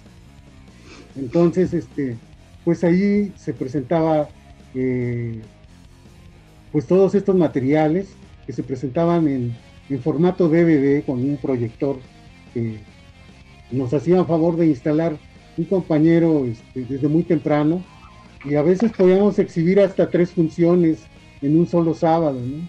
Entonces había este, como, este, como esa programación también que, eh, por ejemplo, había todo un mes eh, dedicado al, a los conciertos de rock, otro dedicado al, documental eh, sobre aspectos ecológicos, o sobre los punks, o así, ¿no? Era una programación realmente interesante este, esperamos vuelva a tener otra vez cabida en este, este espacio, porque también fue uno de los espacios muy importantes del Chopo, sobre todo en esta ciudad que de repente este, no se programan todos estos materiales en, pues, en las salas, ¿no? A veces solamente los cineclubs, en los, de las escuelas o en algunos lugares así muy raros los podemos ver en la televisión. Ahora hay posibilidad de ver algo de esto a través de internet, no se diga, es una ventana abierta importante para ver todos estos materiales, pero en esos años, cuando empezaba toda esta onda de internet, todavía no era como que muy frecuente, ¿no? Ahora es cosa de todos los días encontrar, eh, pues poderse encontrar con este tipo de, de cine, de materiales, para ver pues otra alternativa de, de que hay, hay otros mundos, ¿no? Hay otras cosas que ver y acercarse al, claro. está haciendo. Y además, eh, por más que tengamos internet a la mano, nada va a sustituir el que podamos ir al cinematógrafo del Topo un sábado en la tarde y que no nos dejen escuchar eh, The Wall de Pink Floyd porque está Radio Chopo al fondo tocando punk a todo lo que da. Esa es una experiencia increíble y además con tus amigos vayan por favor en cuanto se abra porque falta poco para que se abra el Tianguis Cultural del Chopo una vez más al mundo y ahí vamos a estar todos, Berenice.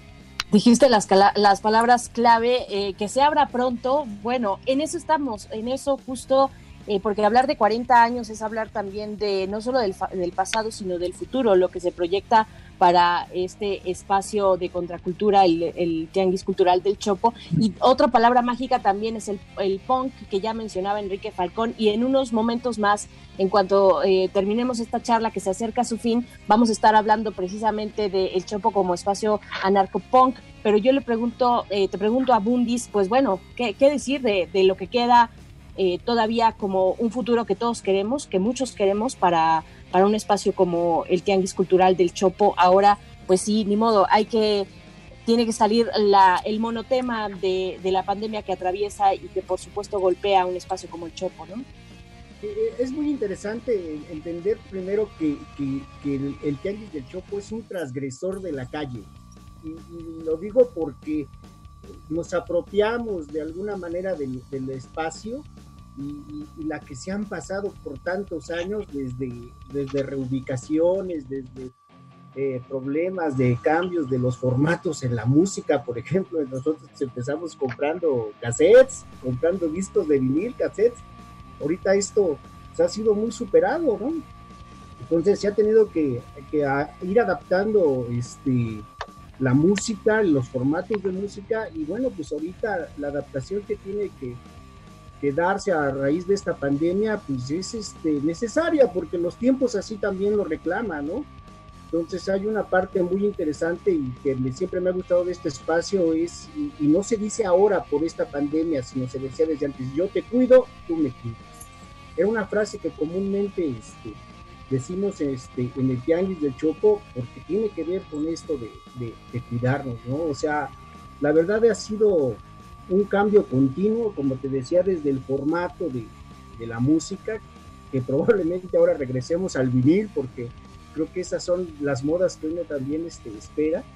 Este, los cambios también este, en la forma en la que la gente se acerca al tianguis. Eh, había un, un, lugar que se decía que era para los punks, había un lugar, pero todos tenemos cabida. O sea, llegó un momento en que este, aceptábamos hemos, ¿no? Que, de aquellos entonces eran perseguidos y, nosotros no, siempre, siempre fue un espacio abierto. siempre ha sido un espacio abierto y creo que vamos a cambiar porque también así los tiempos lo requieren, pero pues el rock sigue en el chopo. Y seguirá, y seguirá, al igual que todas las actividades contraculturales de las que hemos estado hablando y que se han vuelto tan, tan necesarias en estos tiempos pandémicos, porque creemos que no únicamente se trata de regresar a la normalidad en cuanto se dé el banderazo de salida, sino que se trata de regresar a una normalidad reflexiva, a una normalidad contracultural que es a la que nos está invitando precisamente el Tianguis Cultural del Chopo, a pensar, pensar por nosotros mismos, a cuestionar a la autoridad y a hacerlo nosotros mismos, como lo han estado ustedes haciendo desde hace mucho, mucho tiempo. Tenemos que terminar, no sin antes pedirle por favor a César que nos recuerde cuáles son las actividades culturales que ofrece el Tianguis Cultural del Chopo. César Salas, miembro de la Comisión de Actividades Culturales del Chopo desde su fundación. Bueno, ahí esa parte hay que, hay que arreglarla, esa que como me mencionaste, no soy, soy comisionado de actividades culturales ahorita, en esta, en este comité porque no, no, no, desde sus inicios, ojalá, ¿no? Tenga yo ese honor. Sí, que ya nos, nos habías comentado justo eso, César, al inicio. Pero es este, es este, nada más de este comité, ¿no? Y pues eh, las actividades eh, que esperemos regresen, ¿qué es lo que falta? Que regrese el Chopo, ya regresó desde el 11 de julio. Eh, estamos en la línea de fuego, estamos con una mm, una operatividad eh, sanitaria, ¿sí? Para cuidarnos, para cuidar al público. Eh, yo sí quiero darle, mandarle un gran, gran gracias al público que nos ha apoyado enormemente. Eh, todos los que estamos ahí, compañeros que estamos en la línea de fuego, al frente de nuestros puestos, como todos los sábados, y toda la gente que nos visita, que nos ha apoyado enormemente por al cumplir las normas que nos recomiendan las autoridades, el uso de cobrebocas, y tenemos tres filtros ahí en, el Chopo, en tres calles, las entradas principales al Chopo, en donde estamos eh, habilitando gel antibacterial para todo el público. Y aquel, aquel que se olvide el cubrebocas, tenemos cubrebocas para eh, obsequiamos cubrebocas para que toda la gente entre al Chopo debidamente eh, ataviado con su cubrebocas y todos estemos tranquilos y la pasemos bonito en el Chopo es lo que estamos haciendo ahorita como Teatro Cultural del Chopo, apoyando estas medidas para que todos estemos bastante bien y podamos transitar bien por los pasillos del Chopo. Y las actividades culturales, esperemos, que esperemos que ya, yo creo que hasta semáforo verde, eh, pues eh, será por supuesto nuestro gran foro Radio Chopo, eh, que será, que vamos a tener que este, reagendar todo lo que quedó pendiente y los foros culturales que tenemos también habilitados, que es el espacio de fotográfico, eh, la Galería Juan Chistillero, ¿sí? este, y nuestro espacio de eh, este, presentaciones de libros y presentación de poetas y escritores. Esos son los foros que tenemos ahorita activos. Bueno, en el sentido de que tenemos ahorita habilitados y en cuanto nos den la, autorización, regresarán a su actividad. Y estas actividades de aniversario que estamos este, implementando con las tres ferias, eh, y posteriormente viene un concurso eh, dirigido a todo el público y vamos a estar destapando las actividades durante lo que queda del año y a principios del 21, porque los festejos de 40 años seguirán todo el 2021. Ya, pues Muchísimas que, gracias, siga. César. Gracias, César. Gracias, muchas gracias. Gracias. a los tres. Gracias, César. Gracias. Enrique Falcón, Abundis, gracias a los tres por estar aquí. Y pues larga vida al Tianguis Cultural del Chopo. Larga vida, eso es. muchas gracias a los tres. Gracias, nos vemos Gracias. mañana. Gracias, un abrazo. Gracias.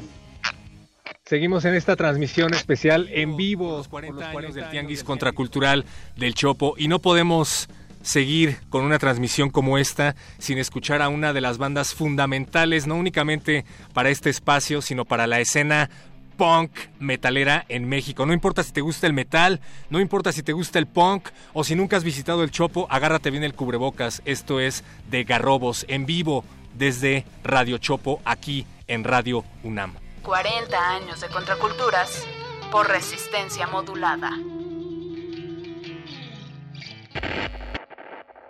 se congrega la crema innata de este rock hecho en México, cabrones. De verdad, hay que cuidar este espacio tan chingón como lo es el Chopo. Y pues bienvenidas siempre a las tribus subterráneas. Un feliz año 2010 e invitamos ahora a todos a correr alrededor de, de este lugar. Un último slam aquí en el Chopo del 2009. Eh, todos están invitados aquí a sacudir el cráneo. Esto es Sacude el cráneo.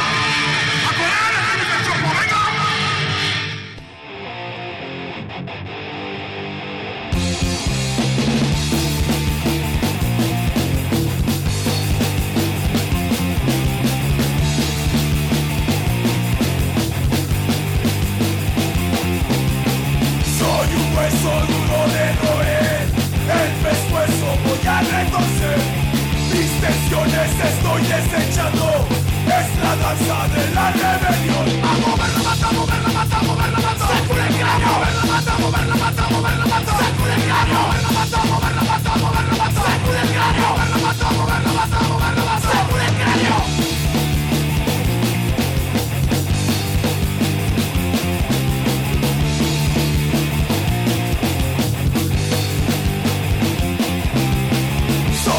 Hueso duro de roer, el pescuezo voy a retorcer. Mis tensiones estoy desechando, es la danza de la rebelión. A mover la mata, a mover la mata, a mover la mata. Sacude el a mover la mata, a mover la mata, a mover la mata. Sacude el a mover la mata, a mover la mata, a mover la mata. Sacude el a mover la mata, a mover la mata, a mover la mata. Sacude el cráneo.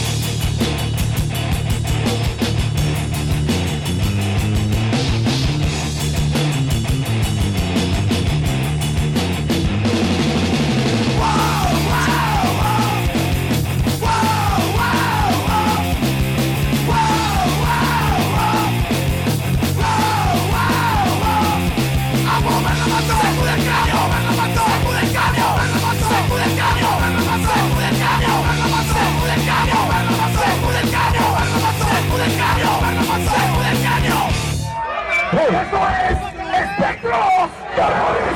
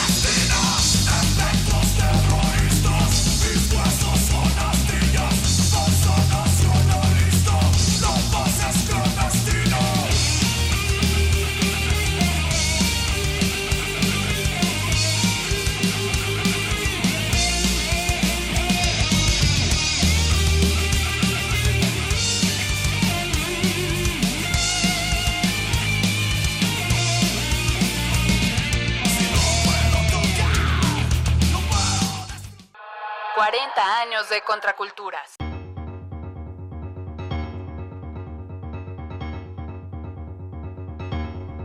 Seguimos en esta última tanda del programa especial por los 40 años del Tianguis Cultural del Chopo. 40 años de contraculturas. Este es un evento que llega a todos ustedes gracias a Radio UNAM, al Instituto de Geografía de la UNAM, al Museo del Chopo y desde luego al proyecto Try Spaces, proyecto dedicado a investigar las diferentes formas de apropiación por parte de los jóvenes a través de la contracultura en diferentes partes del mundo. Y no podemos irnos sin hablar de un espacio imprescindible no únicamente para el Tianguis Cultural del Chopo, para la contracultura en México, sino para el rock mexicano. Se trata del espacio anarcopunk y el Chopo como espacio de resistencia desde su creación, Berenice Camacho. Lo dices muy Te bien, escuchamos, perro muchacho. y Ya están nuestros invitados precisamente eh, en este último espacio que le dedicamos al Chopo y sus 40 años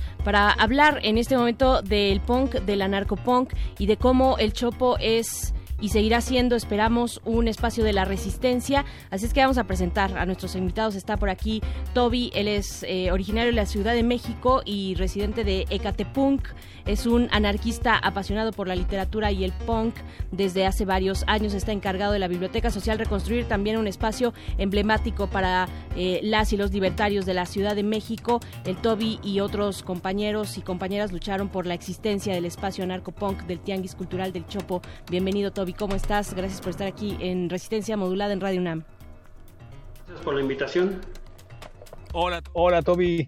También se encuentra por acá Tercero, periodista independiente y desde luego punk de corazón. Y ya escuchábamos un poco de Ana Lilia Flores, que es activista punk, comprometida con múltiples luchas cotidianas que van desde trabajar colectivamente para hacer fanzines, fanzines tan, tan inherentes a la cultura punk, cocinar platos de comida vegetarianos, defender la autonomía de la crianza de sus hijos, promover diferentes tocadas y eventos culturales en su barrio, hasta compartir sus saberes en cocina vegetariana mediante la enseñanza autogestiva. En una palabra o en una frase, actitud punk, Ana Lilia. ¿Cómo estás?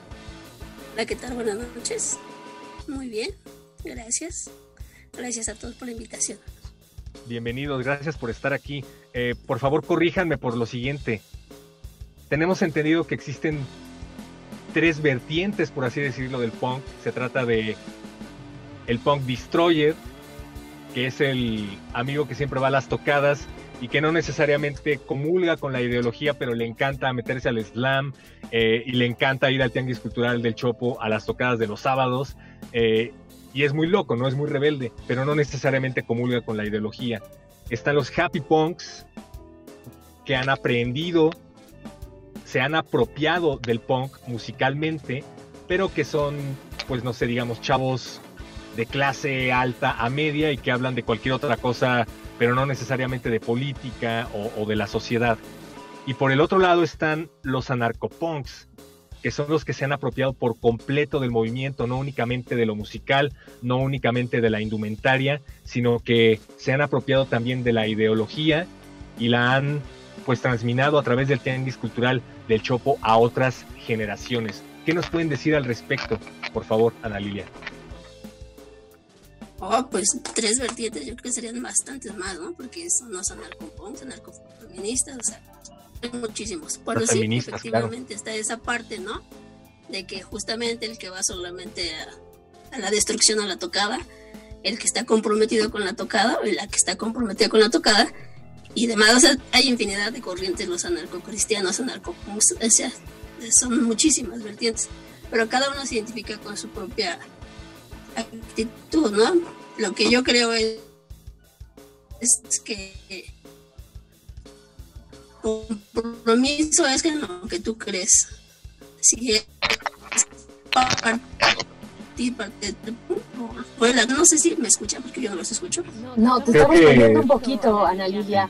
Eh, en lo que recuperamos bien la comunicación contigo, yo quisiera también pues preguntarle a Toby, bueno, después de esta, esta síntesis que hace Perro Muchacho de los punks, eh, pues te pregunto a ti cómo se vive lo punk, cómo se vivió, cómo se vivió en años anteriores, cómo se vive hoy y qué importancia tiene el tianguis cultural del Chopo como pues un recinto justo que, que va aglutinando distintos perfiles ¿no? de rebeldía finalmente, Toby.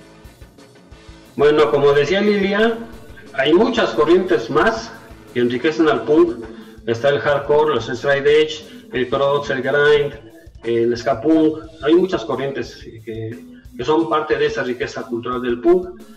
La relación con el Chopo empieza casi desde el inicio. Si todos nos acordamos cuando en el Museo del Chopo hicieron un concurso de rock, hubo Rebelde Punk que participó en ese concurso, que creo que ganó en segundo lugar con la canción esa del Choco, no me gusta el Choco, la pura verdad. Y también aparece Size, entonces aparecen dos bandas punks en el primer disco, que sale después en 1981. Cuando en el Choco está dentro del museo, eh, la banda asiste y cuando sale a las calles también. Yo todavía alcancé a ver adentro del Museo del Choco, cuando se hacían los conciertos adentro, a Hospital X, que era esta banda que había hecho Javier Baviera cuando lo corrió de Rebelde Punk, que le dio una golpiza y él sacó su banda que se llama así, Hospital X. A partir de ahí, los punks siempre estuvieron presentes en el Chopo. había una pared ahí donde la banda se reunía y los que principalmente se reunían ahí eran los PND, los Punks No Dead, que era una pandilla muy grande de toda la Ciudad de México. Ah, Conforme fue pasando el tiempo, la banda se fue acercando ahí. Yo recuerdo que ahí nació en, en el Museo del Chopo el, el colectivo Cambio Radical Fuerza Positiva en el 86. De ahí también, cuando fue el 85 con el temblor, la banda estuvo, en los temblor, estuvo apoyando, apoyando a la gente damnificada. Nació Brigada Subversiva en el 88 y Brigada Subversiva era un fanzine, que por aquí tengo una, una copia, que se distribuía en el, en el Tianguis del Chopo. Cuando salía esta publicación era porque la gente la agarraba, porque fue la más popular en los fines de los 80 e inicios de los 90. En el Museo del Chopo hicimos de cantidad de carteles de actividades, Lidia se debe de acordar, hicimos jornadas, actividades, durante años hicimos ahí relación y también en el Tianguis del Chopo. Entonces, cuando el Tianguis del Chopo se va cambiando de lugar al estacionamiento, cuando se va a CU, cuando se va al, al Politécnico, al kiosco de Santa María, en Oyamel, cuando está en Oyamel y cuando sucede este enfrentamiento con la gente del Nopal, son los punks los que se pelean con los del barrio y los que definen de alguna manera, por así decirlo, el espacio y que la gente no perdiera cabo sus pertenencias. Entonces los punks siempre estuvieron presentes en el, en el Tianguis del Chopo. Y de ahí que cuando se llegara al lugar donde ahora está, hubiera un espacio reservado para la banda punk, donde llegaba el Thrasher, por ejemplo, y ponía sus discos, sus LPs, y le decía a la gente, te grabo el disco que quieras, tráeme un cassette y dame cinco pesos. Pero que no entregó todos, pero la intención era buena. Entonces ahí estábamos y entonces ese espacio al, al poco de tiempo se transformó en otro colectivo que se llamaba algún tiempo colectivo alternativo, colectivo autónomo, donde Lilia nos puede hablar más de eso. Entonces el, el, el punk siempre estuvo presente ahí. Los fanzines, ustedes no se imaginan la gran cantidad de cosas que había. Hubo mucha gente estudiosa del, del punk o del chopo que se fueron a acercarse. Les voy a mostrar una tesis que habla Wow. sobre el espacio, sobre el punk y sobre el, el tianguis del chopo.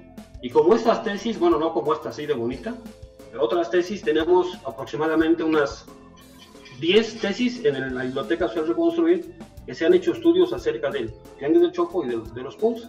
Entonces la relación siempre ha sido muy, muy cercana. De ahí Toby nos acaba de enseñar una tesis que está completamente llena de cuero, de spikes y de parches. Es decir, un libro que literalmente está embestido en un chaleco anarcopunk, Toby. Así es. Y Bueno, también. también- sí. sí, sí, adelante, perro. Tenemos también por acá a Tercero Díaz. Hacemos la presentación completa de Tercero Díaz. Él es comunicólogo, periodista, fotógrafo, anarquista y punk y ha trabajado para diversos medios de comunicación en los cuales siempre termina despedido o renunciando por promover espacios de trabajo antiautoritarios, integrante del equipo de Tri Spaces. Eh, suena que eres un buscapleitos, Tercero Díaz. Bienvenido, estás en el lugar correcto. ¿Cómo estás? Hola, hola, muchas gracias por la invitación. ¿Sí me escuchan? Te escuchamos bien. Ah, pues muchas gracias. A ver si le puedes subir un poquito a tu micrófono o te puedes acercar, me dicen por acá. Eh, a ver, ¿ahí me oyes mejor? Ahí te escuchamos mucho mejor. Ah, pues nada, muchas gracias como por la invitación y considerarme a formar parte de este programa, ¿no? Y, y estarlos escuchando y, y pues sí, no sé, siento que también ha sido importante como esta cuestión un poco de hacer una labor de investigación en varios países respecto a los espacios públicos, ¿no? De cómo varias contraculturas han ido ganando esos espacios, ¿no? Porque también creo que es como una lucha política incluso en donde no se te permite estar o, o que se te, se te dice cómo debes de habitar un lugar, de qué forma, vestido cómo, en qué horario y todo ese tipo de cuestiones, ¿no? Y que conociendo como la historia del Chopo, pues es un ejemplo claro de resistencia que sigue, sigue vigente hasta ahora, ¿no? Aunque a mí, yo soy de Mexicali, Baja California, soy del norte, no me tocaron para nada esos tiempos, este, como de Ana y Toby en cuanto al Chopo, ¿no? A mí me tocó ya más como conocerlo por las historias lejanas, con esta cierta mística que hay a- alrededor del Chopo, y ya me tocó conocerlo hasta que pude viajar, ¿no? Y, y, pues sí, prácticamente escucho a Toby, escucho a Ana, escucho a otros conocidos y la verdad es que no, pues para nada como que, pues sí es muy distinto, ¿no? Como el, el- lo que hay actualmente a, a como lo que platica Toby. Este, no sé si tienen como una duda o... Sí, tenemos muchas, tenemos muchas. Tercero, eh, bueno, preguntar sobre lo tuyo, que, que son los medios de comunicación, y preguntarte eh, cómo, qué, qué debe tener o no tener, o cómo entiendes tú a un medio que, que es contracultural y que intenta preci- precisamente conectar con, con la banda que está pensando en eso mismo. ¿Cómo, cómo lo has visto tú? Pues en periodismo es una industria, ¿no? Y es este que está atravesada por los intereses económicos, igual que casi todo, ¿no? Y, la cuestión capitalista, ¿no? Entonces, en cuanto a difundir ideas libertarias, espacios libertarios, contraculturas libertarias de cualquier tipo en medios de comunicación, se da de forma como muy esporádica, ¿no? Y también como y, es bien difícil como lograr como colocar este tipo de temas dentro de medios de comunicación porque no forman parte de la agenda nacional, de la agenda política, económica, cultural, etcétera, ¿no? No, no forma parte como el show, por ejemplo, ni lo punk, este, como parte de, de esta cultura hegemónico dominante, pues, de que, que, quieran propagar, ¿no? Entonces, pues eso en cuanto a los medios formales este, y oficialistas que conocemos, que son la mayoría como la Universidad de Reforma, Cuarto Oscuro, etc. de cosas, ¿no? Pero pues también hay como otro conjunto de, medios que se les conoce como medios libres, ¿no?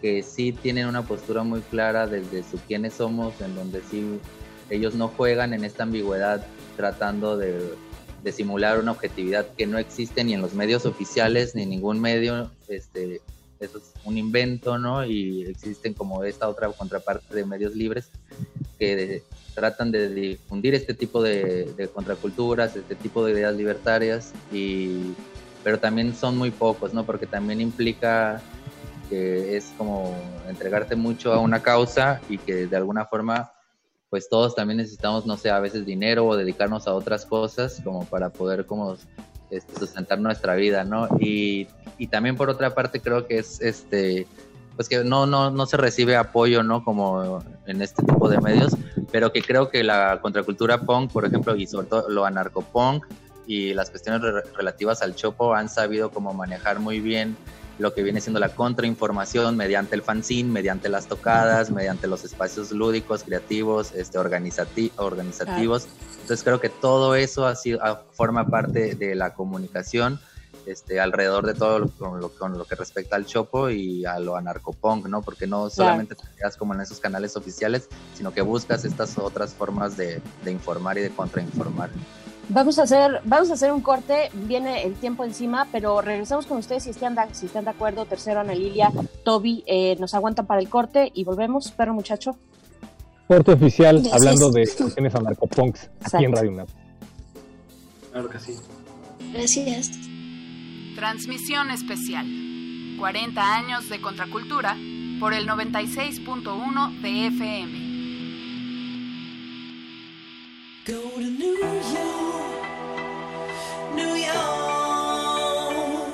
2020. 100 años del nacimiento de Mario Puzo.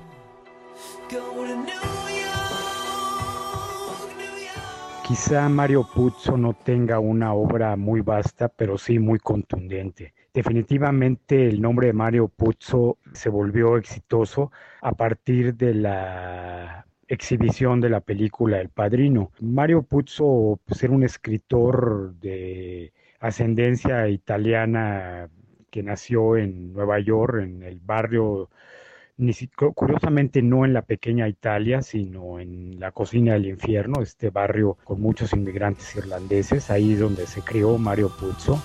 Rafael Aviña, crítico de cine. Mario Puzo, 96.1 FM 860 AM. Radio UNAM. Experiencia sonora.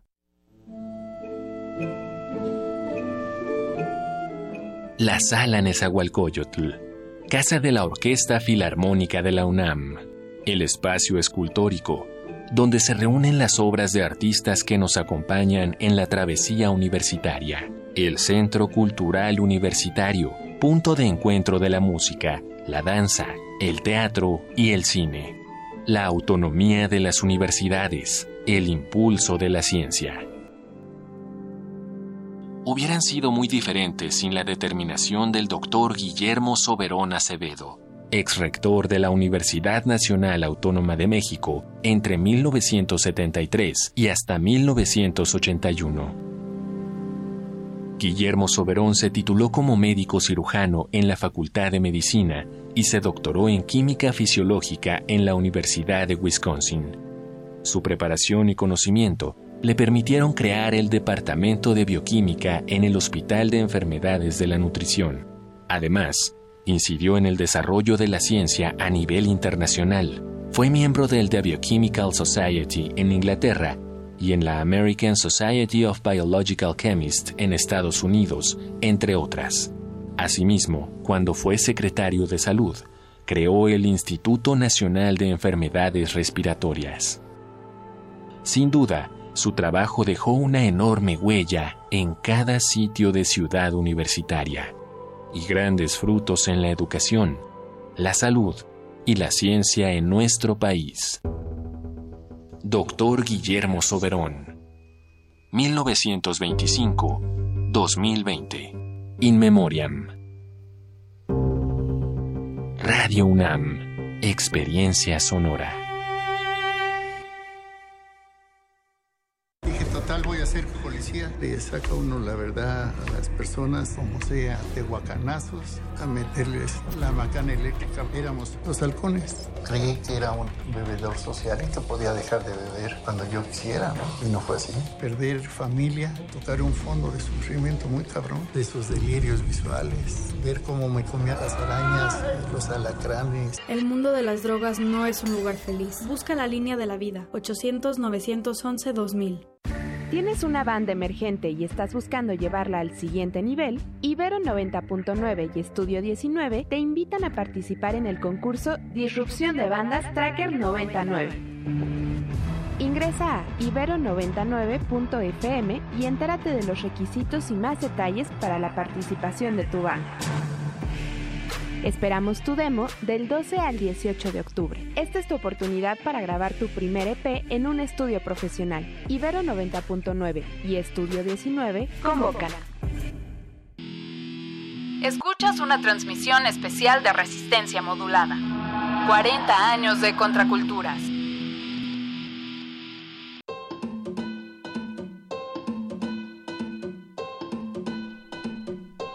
En México, como en otras partes, el fenómeno punk se dio con variaciones al modelo original. Había, hacia fines de los 70 y principios de los 80, aparecieron chavos muy pobres y de las periferias de la ciudad, dice José Agustín, que orgullosos empezaban a proclamar frases como Nuestro rey Cuauhtémoc fue el primer punk mexicano al igual que los ingleses, los punks aztecas no echaban raíces en el barrio, no consideraban que su territorio era sagrado, ni que debían defenderlo a morir de chavos de otros rumbos. Más bien, como plantea Juan Manuel Valenzuela, los punks eran nómadas urbanos cuyo centro de unión era el rock, la facha y desde luego el tianguis cultural del Chopo.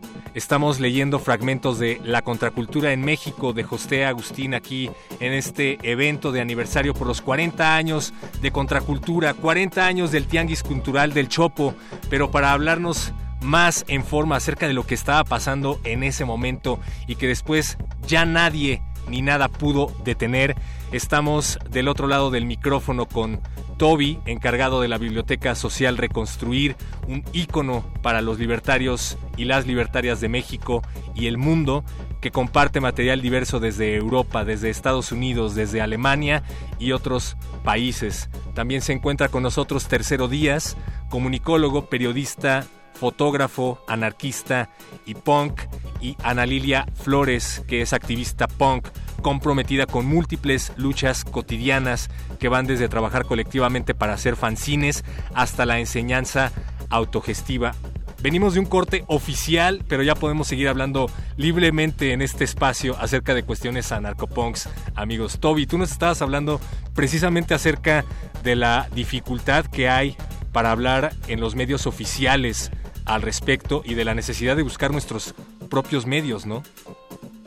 Los fanzines, como por ejemplo. Sí, dentro de la cultura punk, eh, los fanzines son una parte muy importante. Grupo de gente que se organiza en un colectivo, el colectivo tiene como función hacer un fanzine, hacer protestas, hacer conferencias, hacer tocadas, y entonces de esa manera fuimos divulgando. Desde mi punto de vista, la mayor aportación cultural del punk en cuanto a literatura fueron los fanzines los colectivos. En el Tianguis del Chopo nació en el 96, eh, Har nació, no, perdón, en el 93, nació en las escaleras ahí donde estaba Ferrocarriles, Nos reunimos la Juventud Libertaria Ricardo Flores Magón, Acción Libertaria, Lucha Autónoma, pues Liberación Animal, y nació un colectivo que se llama Juventud Antiautoritaria Revolucionaria JAR, que una de las cosas más fuertes que se hizo fue que cuando salió el primer McDonald's en México, fuimos a hacer una protesta afuera y el McDonald's quedó destrozado.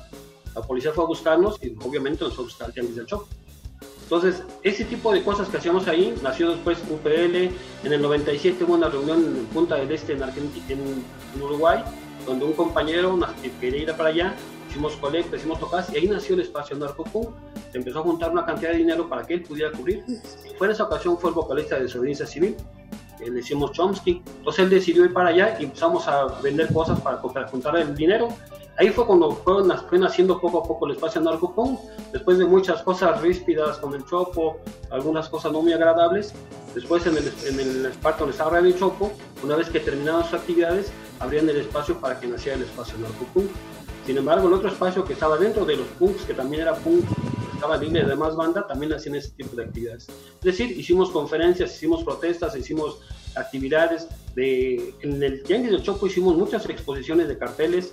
Cuando murió Carlos Giuliani, recuerdo que pedimos el espacio al Tianguis del Chopo y pusimos una ofrenda para recordar a Carlos Giuliani y ahí incluimos a Ricardo Flores Magón y a todos nuestros muertos que hayamos tenido. Y cada que tuvimos la oportunidad de hacer actividades culturales junto con el Tianguis, lo hicimos. Y el espacio Narcopunk cuando nace empieza a tener su propia dinámica, son espacios donde hay colectivos que hacen trabajo y eh, poco a poco ya el espacio ya va desde el 97 hagan, las cuentas y el espacio narcopunk sigue existiendo dentro del Jenny de Chopo. Así como los punks, los metaleros, los intercambiadores, cada cultura tiene su espacio y de alguna u otra manera hemos convivido todos durante muchos, muchos años y que esperemos que siga siendo así. Y, la, autogestión es un... Sí, por, supuesto. esperemos que siga siendo así. Ahora, en el bloque anterior hablábamos eh, con otros compañeros eh, que precisamente hablaban de este momento complicado de la pandemia, ¿no? Eh, y, la autogestión, bueno, ahí sale a relucir como pues un bloque importante, ¿no? Me parece entre la banda que se identifica y que dice, bueno, pues vamos a sacar esto como hemos sacado adelante en muchas ocasiones. Yo quiero preguntarte, Ana Lilia, eh, en toda esta historia y todas estas historias, bueno, que no acabamos de contar sobre el espacio del Tianguis del Chopo, eh, qué papel, no qué papel, sino cómo, cómo, cómo se abre brecha, se abren brecha las propias mujeres, eh, las anarcopunks, cómo, cuáles son estas exigencias también, cómo se vindican o reivindican en todas estas cuestiones que son muy políticas, Ana Lilia. Bueno, mira, Nunca he dicho que soy anarcofeminista ni anarquista, simplemente soy. Es algo que, he tenido así como no etiquetarme, pero sí apoyo todas estas, todos estos movimientos. Al, abrir brecha al abrir camino a toda esta gente que viene detrás de nosotros, primero antes de nosotros hubo otras personas, ¿no? Con las cuales pues ya no te identificas, no te tienes que buscar como otras, otras ideas que sí te identifiquen. Entonces, el espacio, bueno, yo estoy en la, en la parte del Chopo, entre la parte, soy del Chopo, soy de la asociación, pero también tengo que ver con el espacio narcopón, ¿no? Porque ahí están mis amigos. Entonces, el, el, abrir el camino para todas estas mujeres, tanto las que estamos en el espacio, eh, perdón, en el, en el Cultural, que somos muy pocas, como para abrir camino en el espacio narcopón, pues ese espacio ya lo tienen abierto desde hace mucho, ¿no? Nada más es que lleguen y estén ahí. Y en, cambio, en el, en el tianguis es como un poquito más difícil porque la mayoría de las mujeres que ahora están y que pelean mucho y que luchan mucho, pues han sido como las esposas de, ¿no? Que han heredado o las hijas de, pero que al final pues están ahí y que han peleado por esos espacios. En cuestión del anarquismo, pues yo creo que mi lucha es desde aquí, ¿no? Desde, desde casa, ¿no? Desde cómo podemos hacer las cosas, eh, cómo podemos criar a nuestros hijos e hijas de otra manera. Justamente la Biblioteca Social Reconstruir fue la que me ayudó muchísimo, ¿no? Cuando vivía el que, el que la hizo, no recuerdo su nombre, lo olvidé. Oh, perdón. Ricardo Mestre. Él me dio muchos libros, me regaló unos para mi hijo y me muestra un camino diferente de la crianza, ¿no? Ahora se llama crianza responsable, algo así, no sé cómo se llame. Pero era diferente, ¿no? Cómo puede criar a nuestros hijos de esa manera desde un camino donde las mujeres no solamente fueran mamás, sino que fuéramos mujeres y que también fuéramos mamás, no que tuviéramos como esa parte del feminismo, como que ese camino a seguir nuestra lucha, pero también la lucha de nuestros hijos, como mamás. Y de ahí nace justamente uno de los fanzines que se llama La Razón de Marte, que tiene que ver con esa lucha que tenemos las mujeres, pero desde el otro lado, desde ser mamás. Este fanzine pues sí le dio también la vuelta al mundo, ¿no? Se crearon diferentes fanzines tanto en Italia como en Argentina.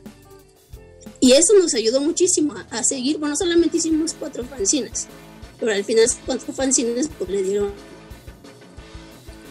camino o le abrieron brecha, como dices, a otras, otras mujeres que son mamás y que hasta la fecha siguen haciendo uno que se llama sin que justamente habla desde el feminismo, pero siendo mamá, ¿no? O sea, que no pierdes como, como no sé cómo explicarlo, como, como van en la mano, no como que hoy soy feminista y mañana soy mamá.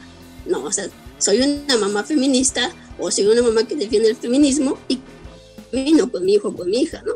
Y llevan el mismo, el mismo camino, ¿no? Los mismos ejemplos. No sé qué más decir, perdón. No, está muy bien.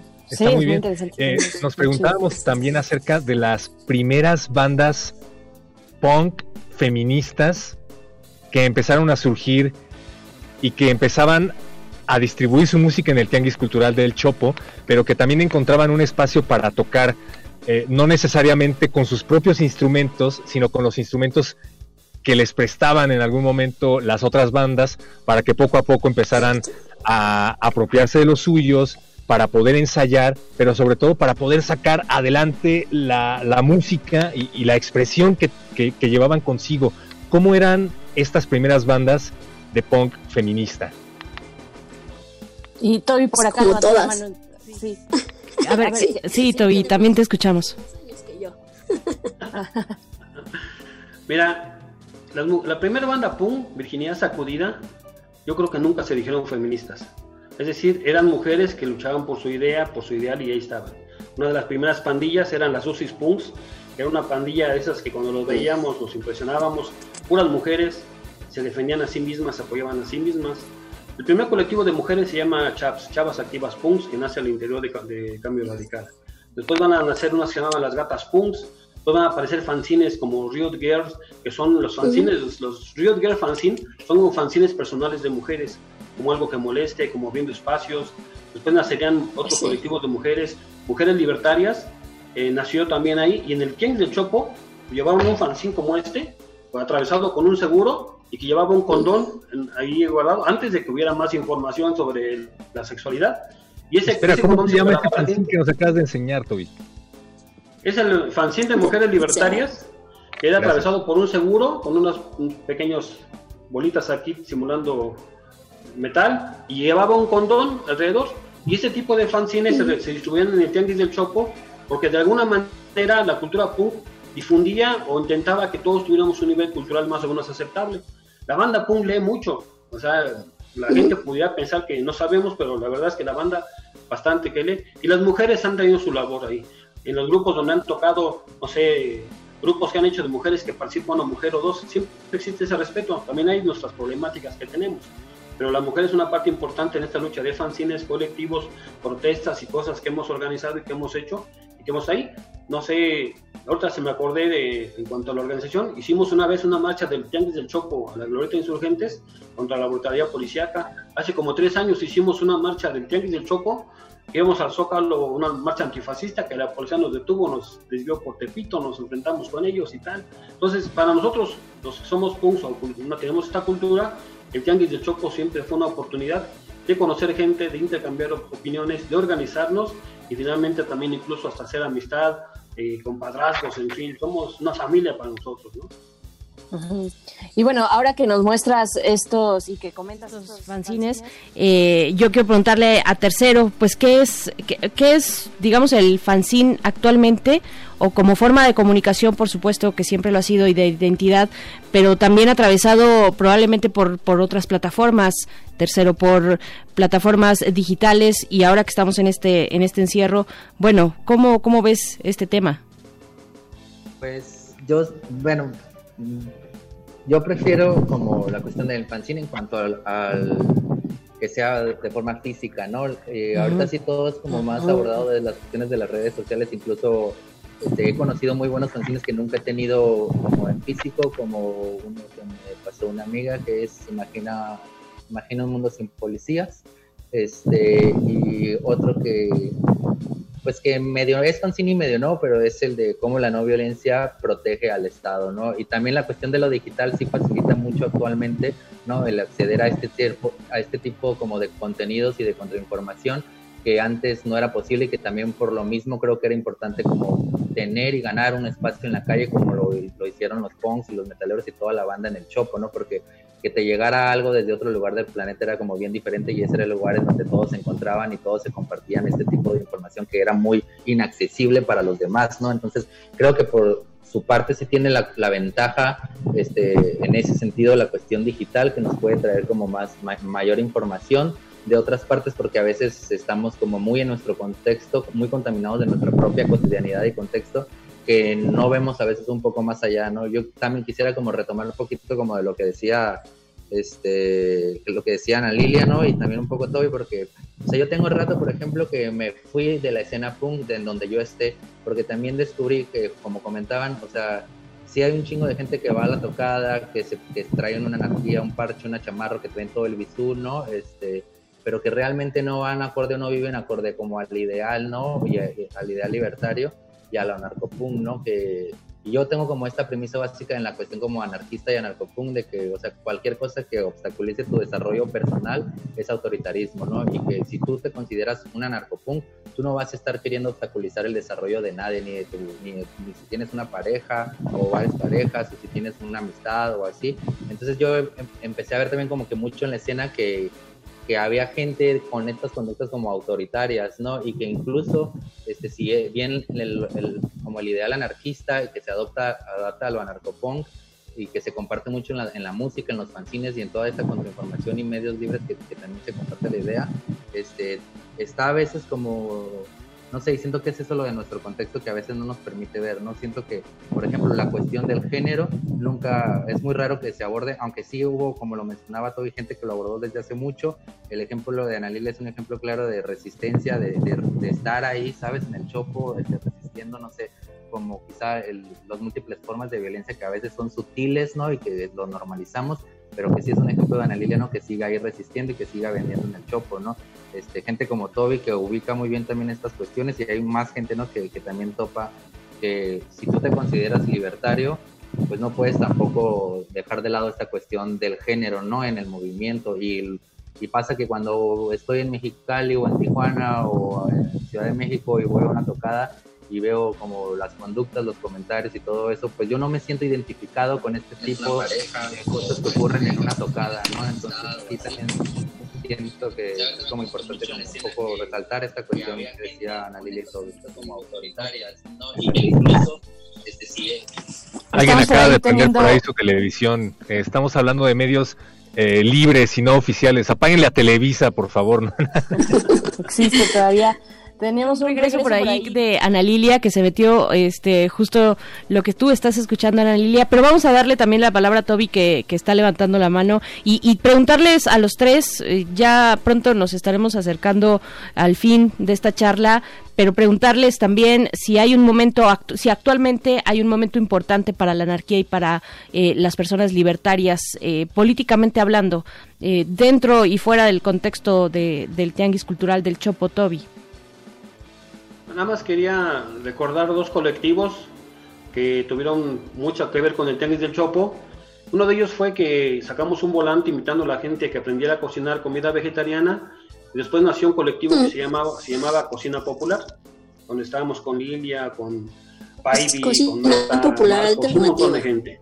Entonces en Cocina Popular era un colectivo que nos reuníamos a, co a cocinar y a comer, pero después salimos a las calles, se vayan a los niños de la calle, a campesinos que venían, venían en plantones y ese colectivo tuvo esa función bastante interesante. Y había otro colectivo que se llamaba algo así como Mamás Punks, algo así, y había hasta una publicación que creo que Lilia participaba también ahí. Y esa también este, tenía esa característica de que eran madres preocupadas con la crianza de los hijos y se reunían para ver de qué manera se podía hacer. En los muchos encuentros que hacíamos en muchas partes del, del, país, siempre había ese tema, ¿no? Cómo educar a los niños, cómo hacer cómo hacer esto más, ¿no?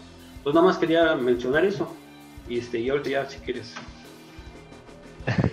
Lo demás. ¿Estamos acaso llegando a la conclusión de que no importa tu indumentaria, no importa el lugar en donde te aglomeres, o no necesariamente importa incluso la música que escuches, sino que puede ser punk siempre y cuando estés bien informado y comulgues con la actitud punk y con la ideología del do it yourself. Tercero, ¿tú qué piensas? Este, sí, para mí, esta charla la he tenido con, una vez la tuve con Toby, porque justo se me hace bien padre como que este, tengan como a estas personas aquí, a Toby y a Ana Lilia, porque justo una vez hablaba de que me interesaba conocerlos a, todos ellos, porque es como este tipo de gente que, viéndolo como desde fuera, nunca agarró el pedo, ¿sabes? O sea, nunca agarró la onda, ¿sabes? Porque estoy seguro que ellos siguen como resistiendo con el ideal, y si bien la gente nos, a veces nos puede juzgar como de, güey, o sea, tú te crees anarquista y juegas a la anarquía cuando, o sea, no vives en anarquía, o sea, tampoco se trata, no, no vamos a ver como, no vamos a ver el nuevo mundo nacer, ¿sabes? Pero también se trata de que si nos consideramos anarquistas, este, sí vivimos en una protesta permanente y sí comulgamos y llevamos a la acción en nuestra vida cotidiana la solidaridad, el apoyo mutuo, el respeto, la honestidad, la igualdad, la equidad y todo este tipo de cuestiones y principios este, en todos los sentidos de nuestra vida tanto laborales y de interacción con las personas. Entonces, en ese sentido, creo que conozco muchísima gente punk y anarcopunk que para nada se define como anarcopunk, que para nada tiene la vestimenta punk, pero que tiene una actitud muy punk y anarcopunk ante la vida, Entonces, sí me parece que actualmente, pues ya el, lo visual o lo estético sí ha perdido relevancia, ¿no? Este, y que ver a la gente vestida en las tocadas o así no, no representa que de verdad tengan como el, el ideal libertario muy, muy dentro. Este, estoy de acuerdo en eso, pero sí, también a mí, a mí me sigue gustando el bisú. ya ves, Berenice, tenías razón. El reggaetón puede que sí sea el nuevo punk. Libertad del cuerpo. Eh, bueno, pues ya nos, vamos a despedir, eh, pero bueno, un, un, comentario como último comentario. Yo les preguntaba si hay un momento, si ven un momento importante eh, político de la anarquía en, en México, no sé, también probablemente en Estados Unidos, tercero, este tú que estás como en esta en este paso también importante de gente, pero empezamos contigo, Ana Lilia. No te estamos escuchando porque tienes apagado tu micrófono, pero te preguntaba si hay un momento, ¿nos escuchas? Bueno, si no nos vamos, nos vamos con Toby en lo que tú puedes eh, conectar tu. Ah, ya estás por ahí. México, no sé. ¿Estás por ahí, Ana Lilia? Claro, es, que, Ana Lilia tiene su propio regreso, que es lo que comentábamos hace un ratito. ¿Sí nos escuchaste, Ana Lilia? No nos está escuchando Ana Lilia. Eh, Toby, un comentario final. Bueno, antes que nada agradecer a Adriana, gracias a Tercero, a Lilia. Al Tianguis del Chopo, hay que yo tengo que agradecerle como parte de la Biblioteca Hacer Reconstruir las veces que nos han apoyado, que hemos hecho actividades, que nos han hecho difusión, y entonces eso se lo tenemos que agradecer. En cuanto a tu pregunta, eh, ¿la libertad, el anarquismo tiene una posibilidad en el futuro? Yo creo que sí.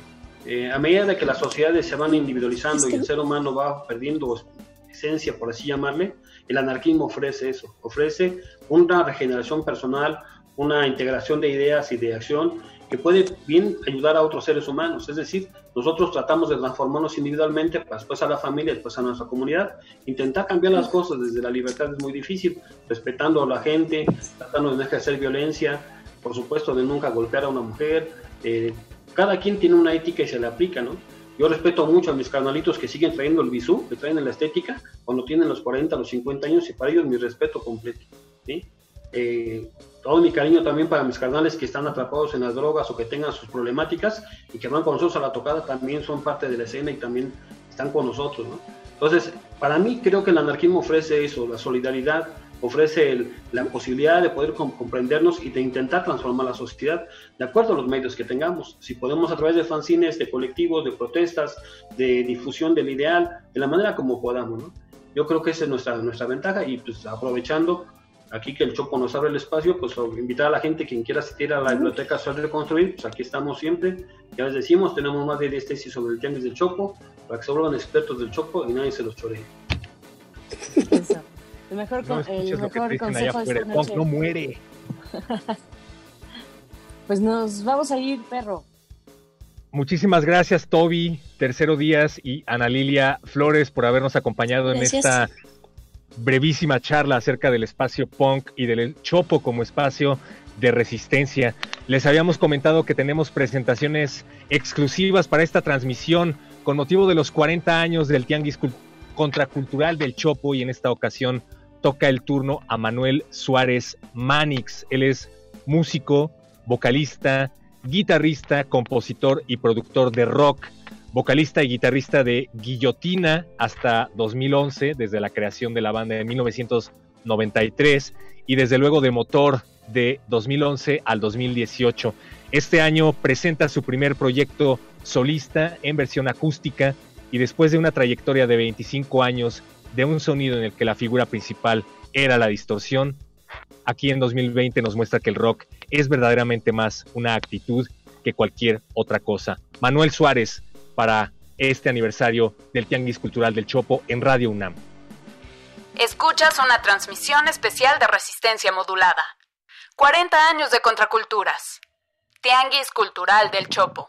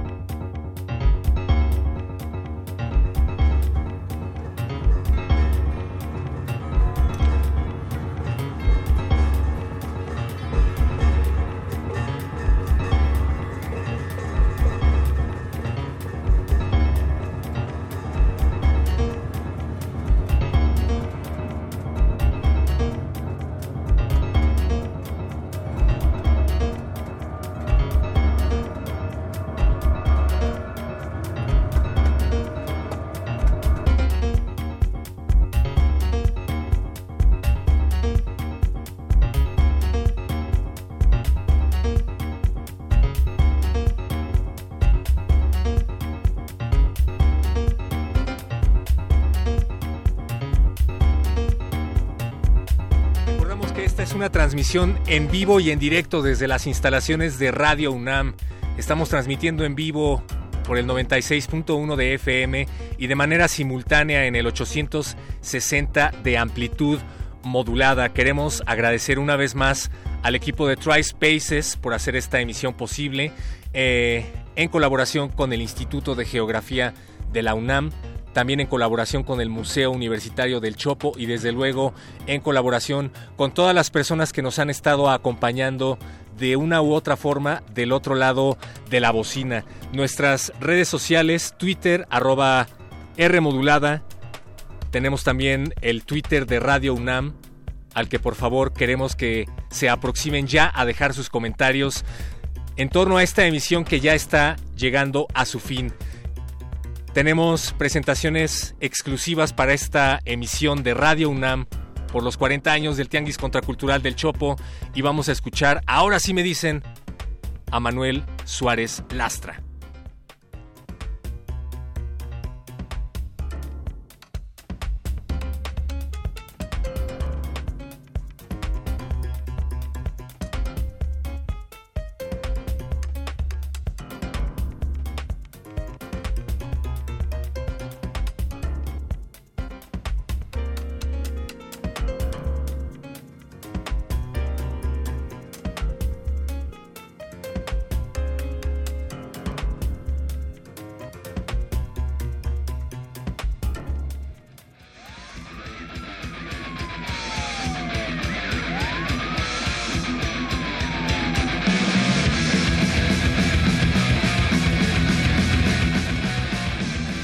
Hablando acerca del espacio anarcopunk, del punk feminista, una de las mejores representaciones del punk en la actualidad, representado por mujeres, ellas son las fucking bitches, en este especial de 40 años de contracultura.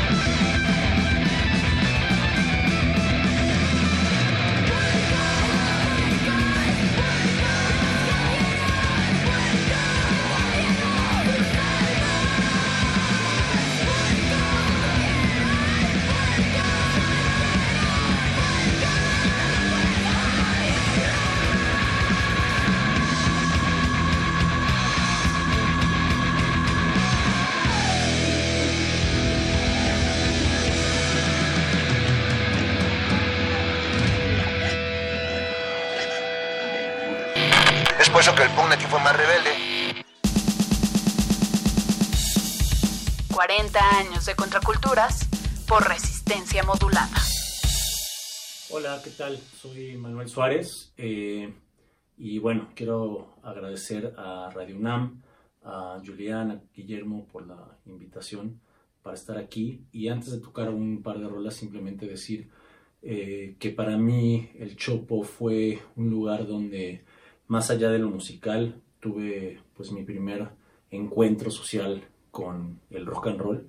Creo que es un espacio que ha sido eh, de vital importancia para que todas las escenas eh, del rock en, los, en las últimas décadas eh, de México se, se, junten en un solo lugar. Y bueno, pues ahora que está cumpliendo años, esperemos que poder decir que tenemos este chopo para mucho tiempo más.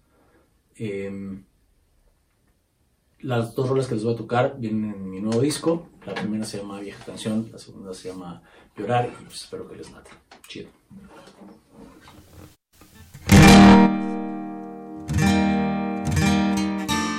¿Cuál es la ruta de muertes el día de hoy? ¿Qué es lo que tiene que hacerme sentir mejor? ¿Cómo es el nuevo juego? ¿O es solo el mismo cuento?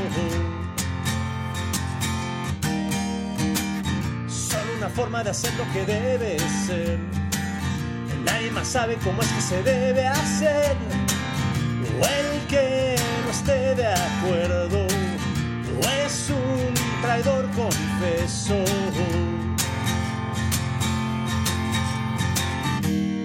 Vieja canción, eternamente en repetición. Y tras buscar una nueva estación, nada cambió. Sal a la calle, que acaso tienes miedo? Habían prometido que te bajarían el cielo. Aún se ve muy lejos.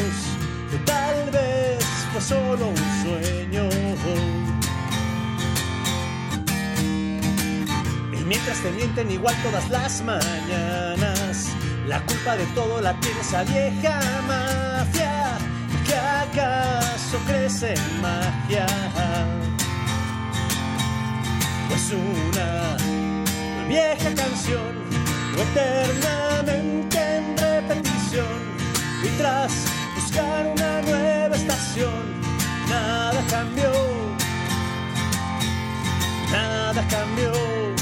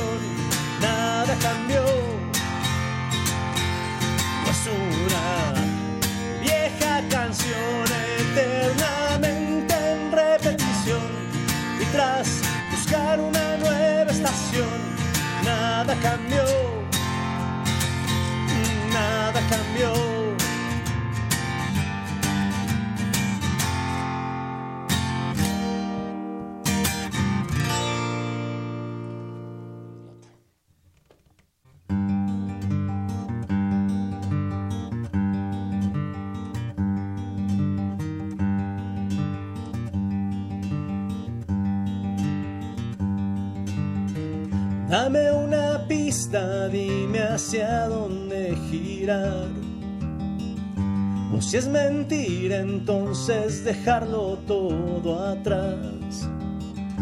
No, qué ironía tan peculiar, que incómoda es la falsedad de un sentimiento que jamás regresará.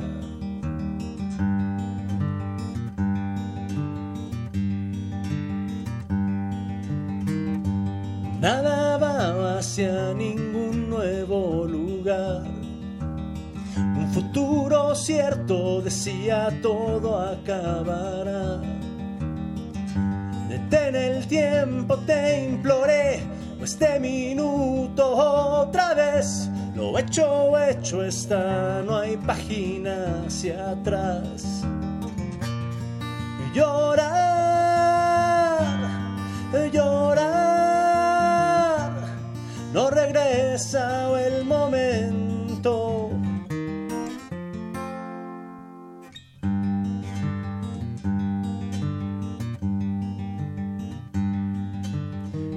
Nos comí el tiempo mientras yo y mi necedad. Perdí la calma y la última oportunidad. Ya sin cordura, nada sentí. Perdí el sentido, te perdí a ti. Llorar,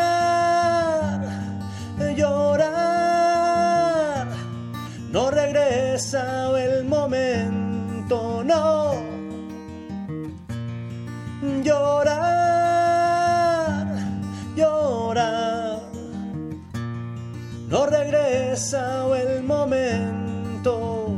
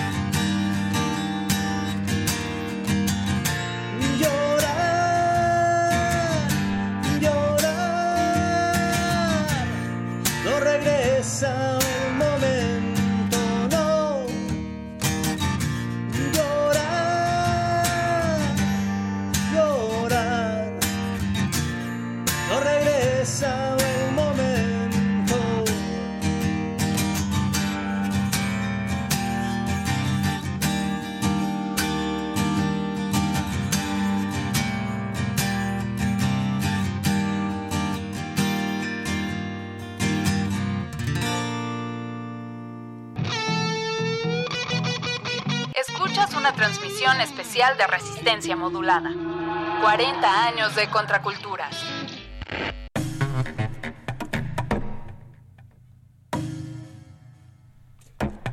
Manuel Suárez Lastra en exclusiva para esta transmisión especial de Radio UNAM, el Instituto de Geografía de la UNAM y TriSpaces en conmemoración del 40 aniversario del Tianguis Cultural del Chopo. He aquí la transmisión de aniversario del 40 de los 40 años del Tianguis Cultural del Chopo. Berenice Camacho, no sé si hemos leído absolutamente todos los mensajes que nos han llegado por redes sociales. Gracias a todos los que se han puesto en contacto con nosotros. Pero este me encantó. Dice por acá Antor, Antar Sandor Lavey que lo único que no ha comprado en el Chopo es mota y perico. Que de ahí en fuera ha comprado discos y un outfit completo. También le manda saludos a toda la banda de No Fun. Saludos, Antar. Y bueno, por acá, Perro Muchacho, hay otro que a mí también me gustó de Axel Daniela. En Twitter dice, una ventaja de haber vivido con padres adolescentes fue que ellos mismos me, llegaron, me llevaron al chopo y justo en mi primera vez vi a la botellita de Jerez en vivo. Bueno, es que abríamos justo por ahí en la primera hora eh, con una rola de botellita de Jerez. No era, no, no era una rola, era más bien un saludo del Mastuerzo.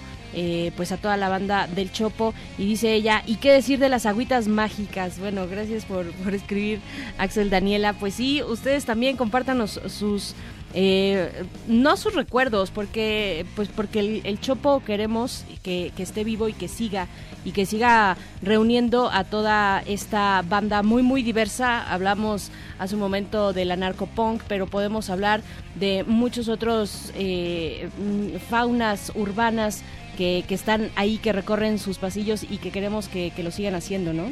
Por acá, eh, Leticia Correa, Fernando Correa envían un saludo a Pepe Campa, a quien estuvimos escuchando hace unos momentos y de quienes son amigos y, fans de su trabajo. Saludos, Pepe Campa, si sigues por allá.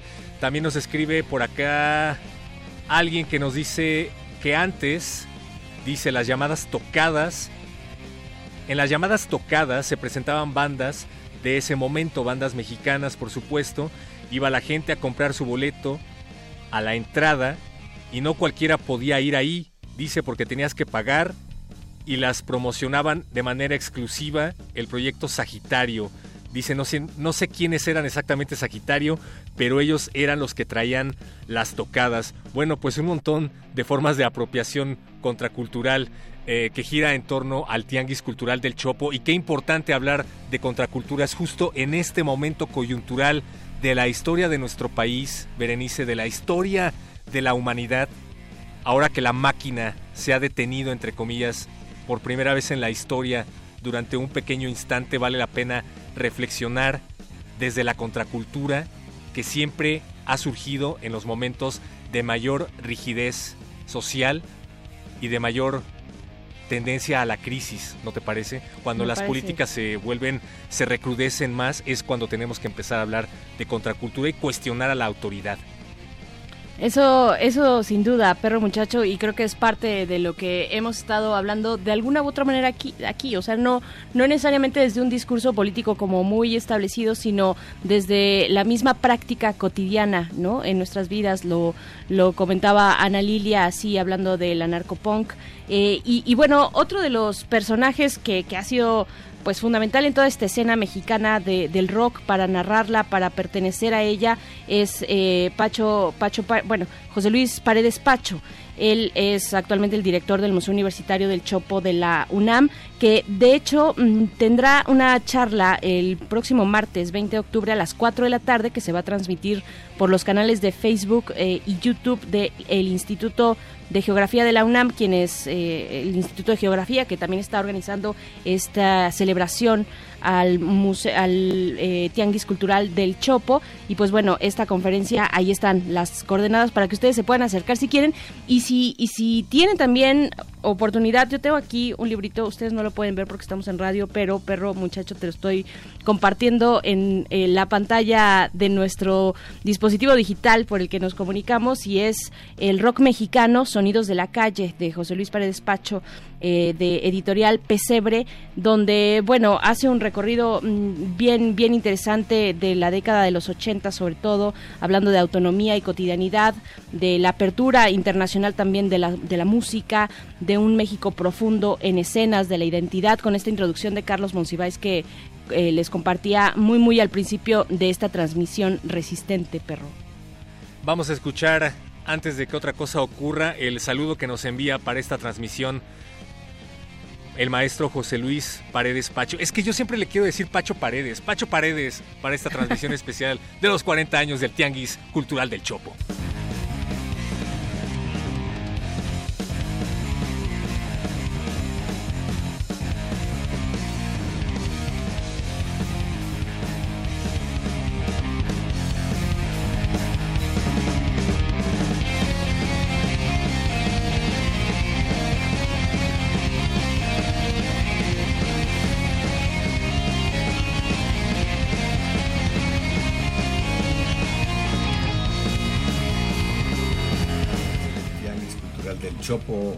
Largo de 40 años es en sí mismo un hecho histórico, pocos proyectos culturales duran tanto tiempo y más a contracorriente, enfrentando la persecución política, las racias, la represión, la estigmatización, los periódicos amarillistas, las crisis económicas, etc.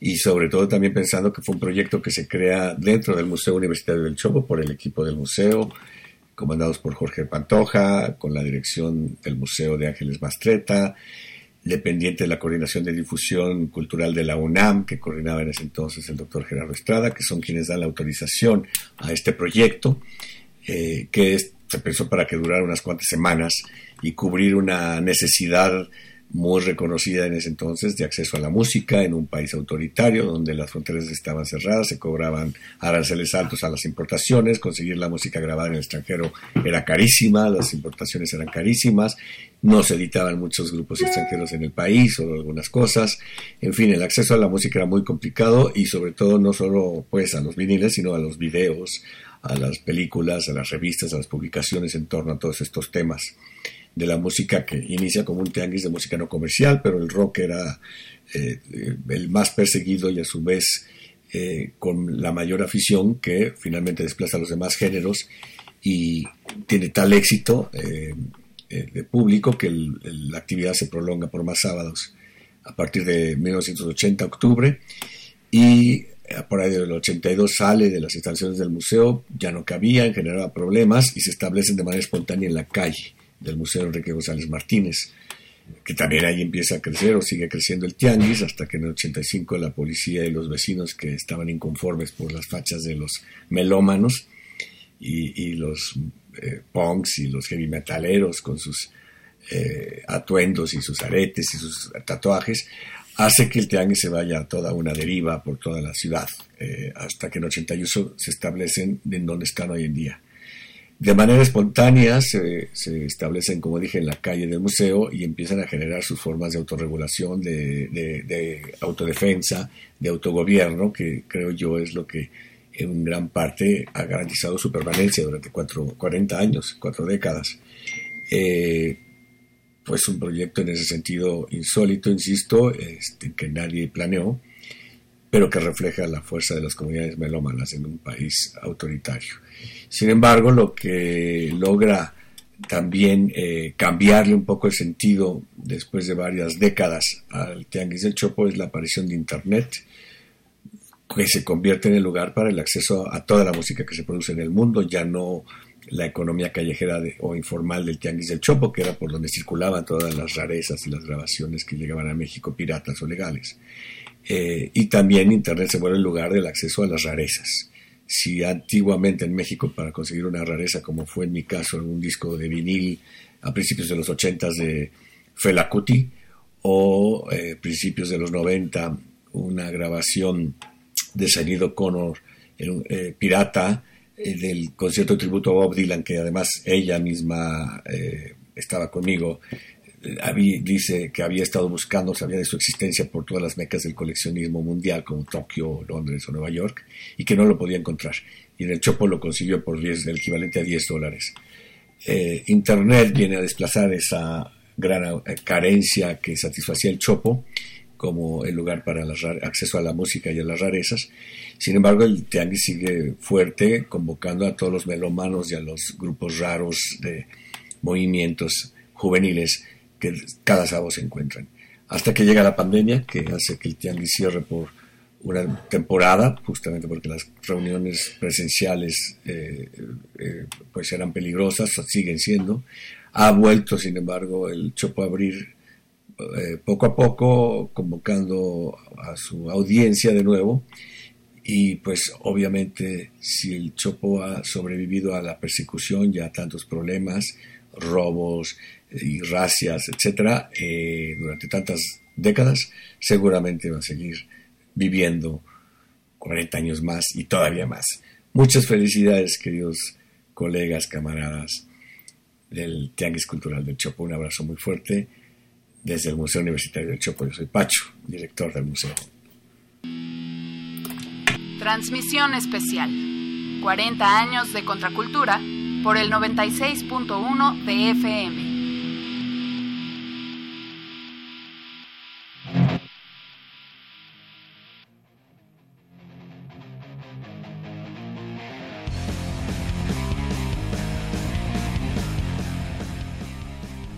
Pues ya escuchábamos a Pacho Paredes, el director del Museo Universitario del Chopo, a quien le enviamos de vuelta un gran abrazo a la distancia, un contracultural y punk abrazo a la distancia. Y como bien decía Pacho, Berenice el Tianguis del Chopo ha tenido que soportar un montón de acosos a lo largo de su historia, desde los de los vecinos más azotados, como decía el maestro José Agustín, que se quejaban de la concentración sabadera de macizos de todo tipo, hasta, no sé, los periodistas antichavos que se rasgaban las vestiduras porque era un centro de vicio y de pésimo aspecto. Pero así como ha logrado sobrevivir 40 años a todo tipo de embates, pues creo que podemos asegurar su supervivencia a este otro embate llamado pandemia de coronavirus. Eso esperamos, perro muchacho. Pues sí, nos estamos acercando ya al final de esta celebración por los 40 años, el 40 aniversario del Tianguis Cultural del Chopo. Y bueno, antes de irnos, nos vamos a ir con, con música y con música muy chida, precisamente de una banda icónica de punk, una banda mexicana eh, que, que, ha eh, sobrevivido, sobrevivido al tiempo y a los años y un poco contrario a lo que se podría pensar del punk, que es así inmediato y que llega y golpea la cara directamente, eh, esta banda también ha, permanecido justo, es lo que vamos a escuchar para cerrar, ahorita les decimos qué, pero antes, bueno, pues sí, tenemos que dar eh, agradecimientos a, a, todos los que hicieron posible esta transmisión especial, por supuesto al Instituto de Geografía de la UNAM, a Adrián Ávila y a Jordi Agüero, que son pertenecen a, este instituto, eh, a Tri Spaces también, a Radio UNAM, por supuesto, y a toda la banda de El Chopo que se dejó venir en esta emisión especial y pues bueno, eh, a la producción que tú tienes ahí enfrente, que yo no alcanzo a ver, perro, pero que tú, tú puedes ver perfectamente y nombrar. Han estado tranquilos durante toda la transmisión, bastante, bastante calmados. Me ha, me ha costado entender cómo es que han sufrido este embate, pero lo apreciamos mucho. Gracias Alberto Benítez, gracias Omar Tercero, gracias Vania Nuche, Oscar Sánchez, Miguel Ángel Mendoza y a todo, todo el equipo que ha hecho posible este espacio por parte de Radio UNAM, a la dirección de difusión de Radio UNAM. También gracias a la dirección, Benito Taibo, Carmen Limón, gracias, gracias a todos, sobre todo gracias a todos los que han estado pendientes de esta transmisión. Falso Profeta decía por acá en Twitter, si la respuesta es el rock, el rock está en el chopo. Si era así, ¿verdad? No importa cómo sea, es como tú prefieras. David García dice, no me alcanzan las palabras para contar las anécdotas del Tianguis Cultural del Chopo. Victágoras, El Zarco también anda por acá. María Salas, gracias, gracias a todos los que han estado pendientes de las redes sociales y queremos asegurarles que los materiales audiovisuales que ha hecho llegar para esta transmisión del equipo de Tri Spaces estará disponible pronto a través de las redes de difusión de Radio UNAM. Muchísimas gracias, Berenice Camacho. Perro muchacho, muchas gracias a ti, a todo el equipo de producción de esta resistencia. Nos vamos a ir con algo de Rebelde Punk. Uh. Por supuesto, esto es precisamente una rola para el Chopo, pero para el Museo Museo del Chopo. Es lo que vamos a escuchar. Gracias, quédense aquí en Radio UNAM y pues qué chido estar contigo, perro, una vez más. Qué chido estar contigo, Berenice. Qué chido estar con todo el equipo de Radio UNAM. Gracias, Diego. Gracias, Mariana. Gracias a todos. Nos escuchamos, como siempre, aquí en Resistencia. Adiós.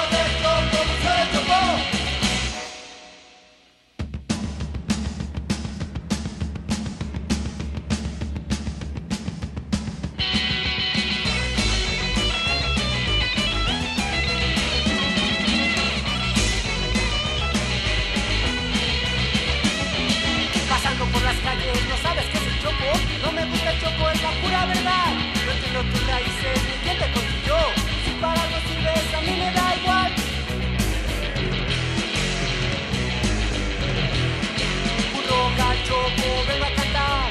No es una protesta, es la pura verdad. No soy burla, tampoco voy a improvisar. Yo lo que quiero es rock and rollar. El ruido de los autos se escucha desde aquí. Nunca se me norte de la.